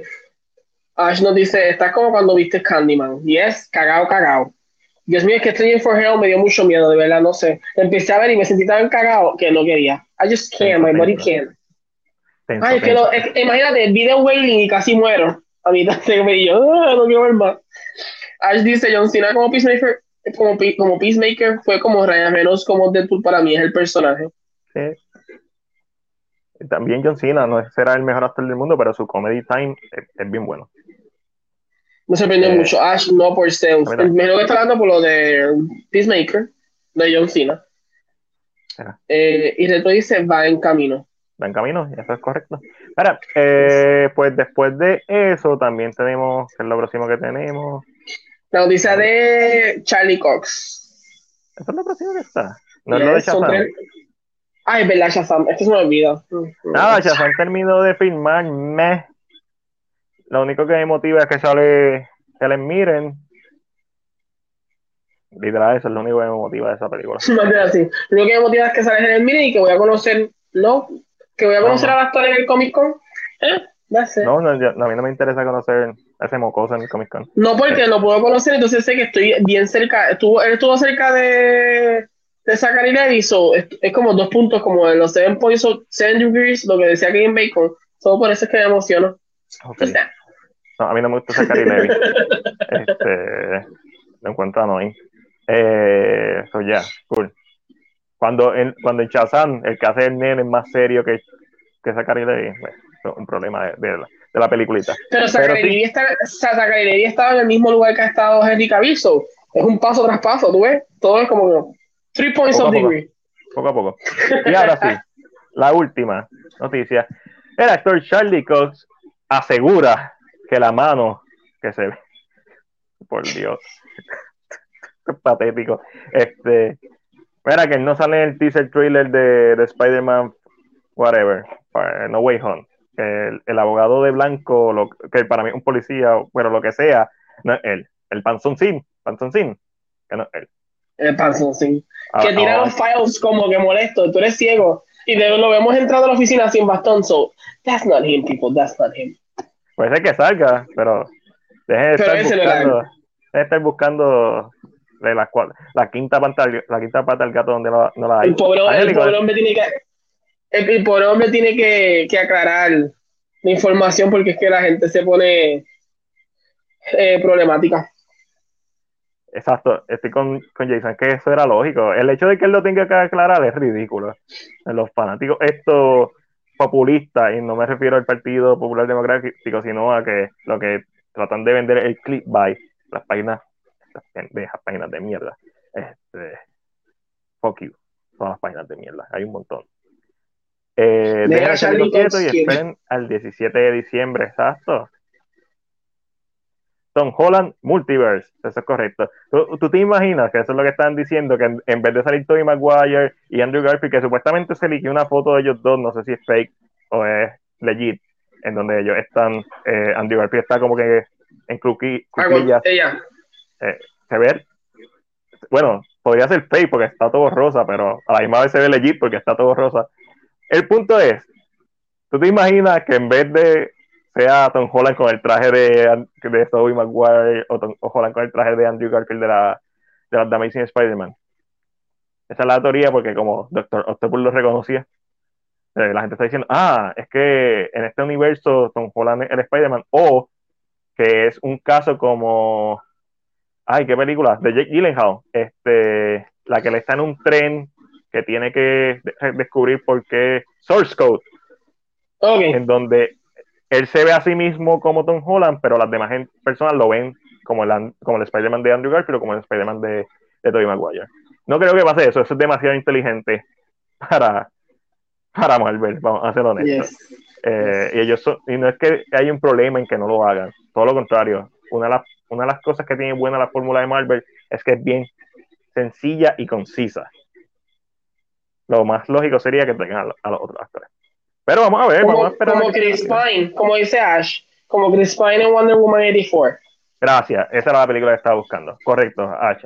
La mataste con esa descripción, donde ella lo ve como, como Chris Pine, eh, como Steve Evans, Steve whatever.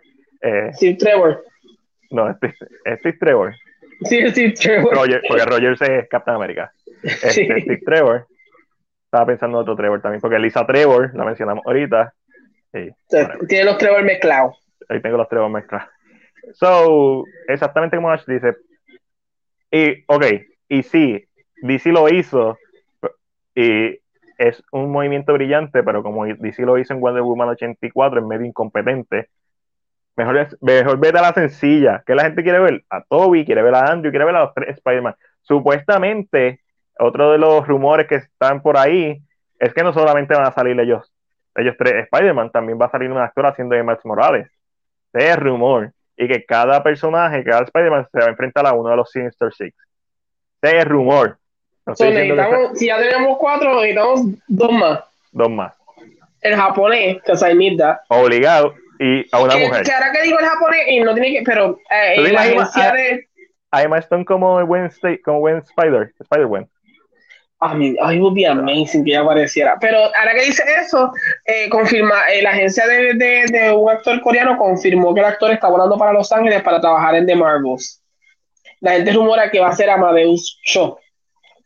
¿Y quién es Amadeus Cho? Amadeus Cho es el hijo de Helen Cho, que es la coreana que vimos en Age of Ultron, tratando, ¿verdad? Que trabaja con la tecnología eh, que quiere Ultron en este, en este caso. Y Amadeus Cho es quien se convierte en Hulk. Es uno de los Hulks, una de las versiones de Hulk. John Glenn. John, John. Eh, que lo pondríamos en John Avenger, vamos a decirlo así. Correcto. Aunque el actor no es tan joven, which is, oh, he's beautiful. Oh my god.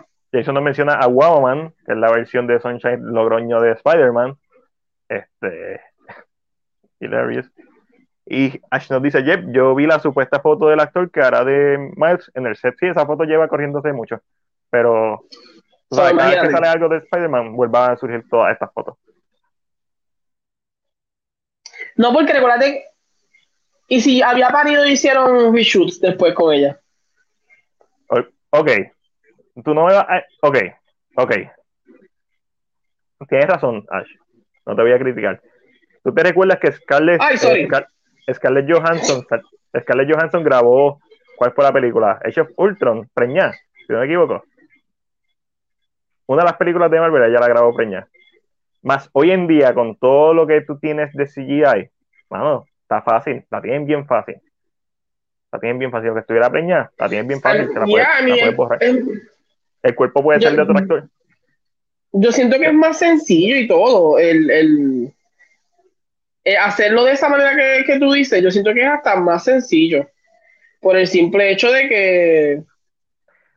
Aquí lo que podría poner la cosa es que obviamente estamos en pandemia y si ella no quiso exponerse, ¿verdad? Por su familia, pues esos son otros 20 pesos. Pero como quiera, lo puede hacer hoy en día con un green screen.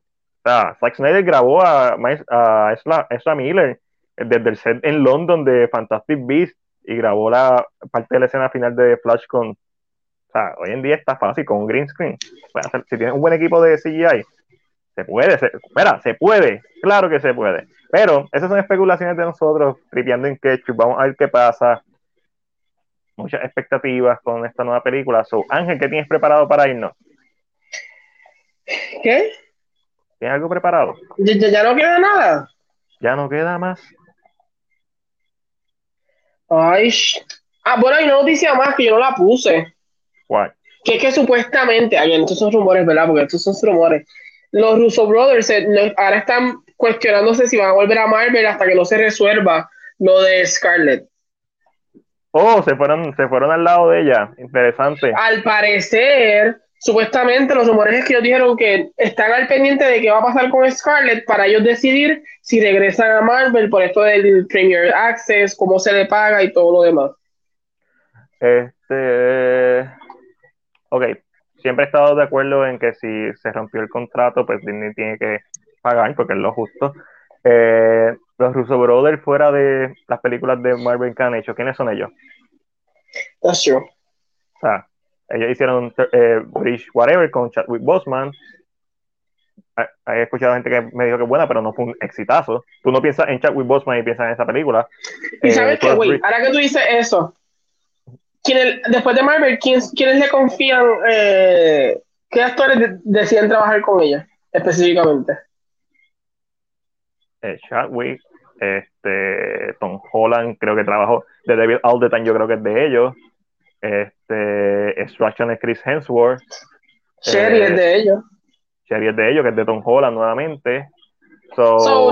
hasta ahora no hemos visto actores que digan, ah, sí, me voy a trabajar con los Russo Brothers que no sean dentro del MCU, maybe. Oye, esos son, los, son los actores más conocidos ahora, pero. No, pero, exacto, no, no, yo, yo pienso que simplemente es que obviamente ya tiene una relación de trabajo, como Nolan, Nolan suele trabajar con el mismo gorillo.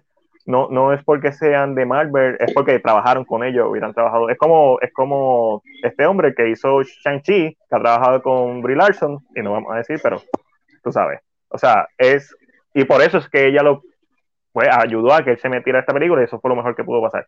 Eh, so, tú tienes círculos, tú creas círculos en todos los lugares, no solamente en el cine, sino tú, yo, aquí la familia de nosotros. So. Ángelo, vámonos, ponlo. Nos podemos ir, Matiel. Sí, vámonos. Oh. Oh. You gotta get with my friend. Maybe not forever.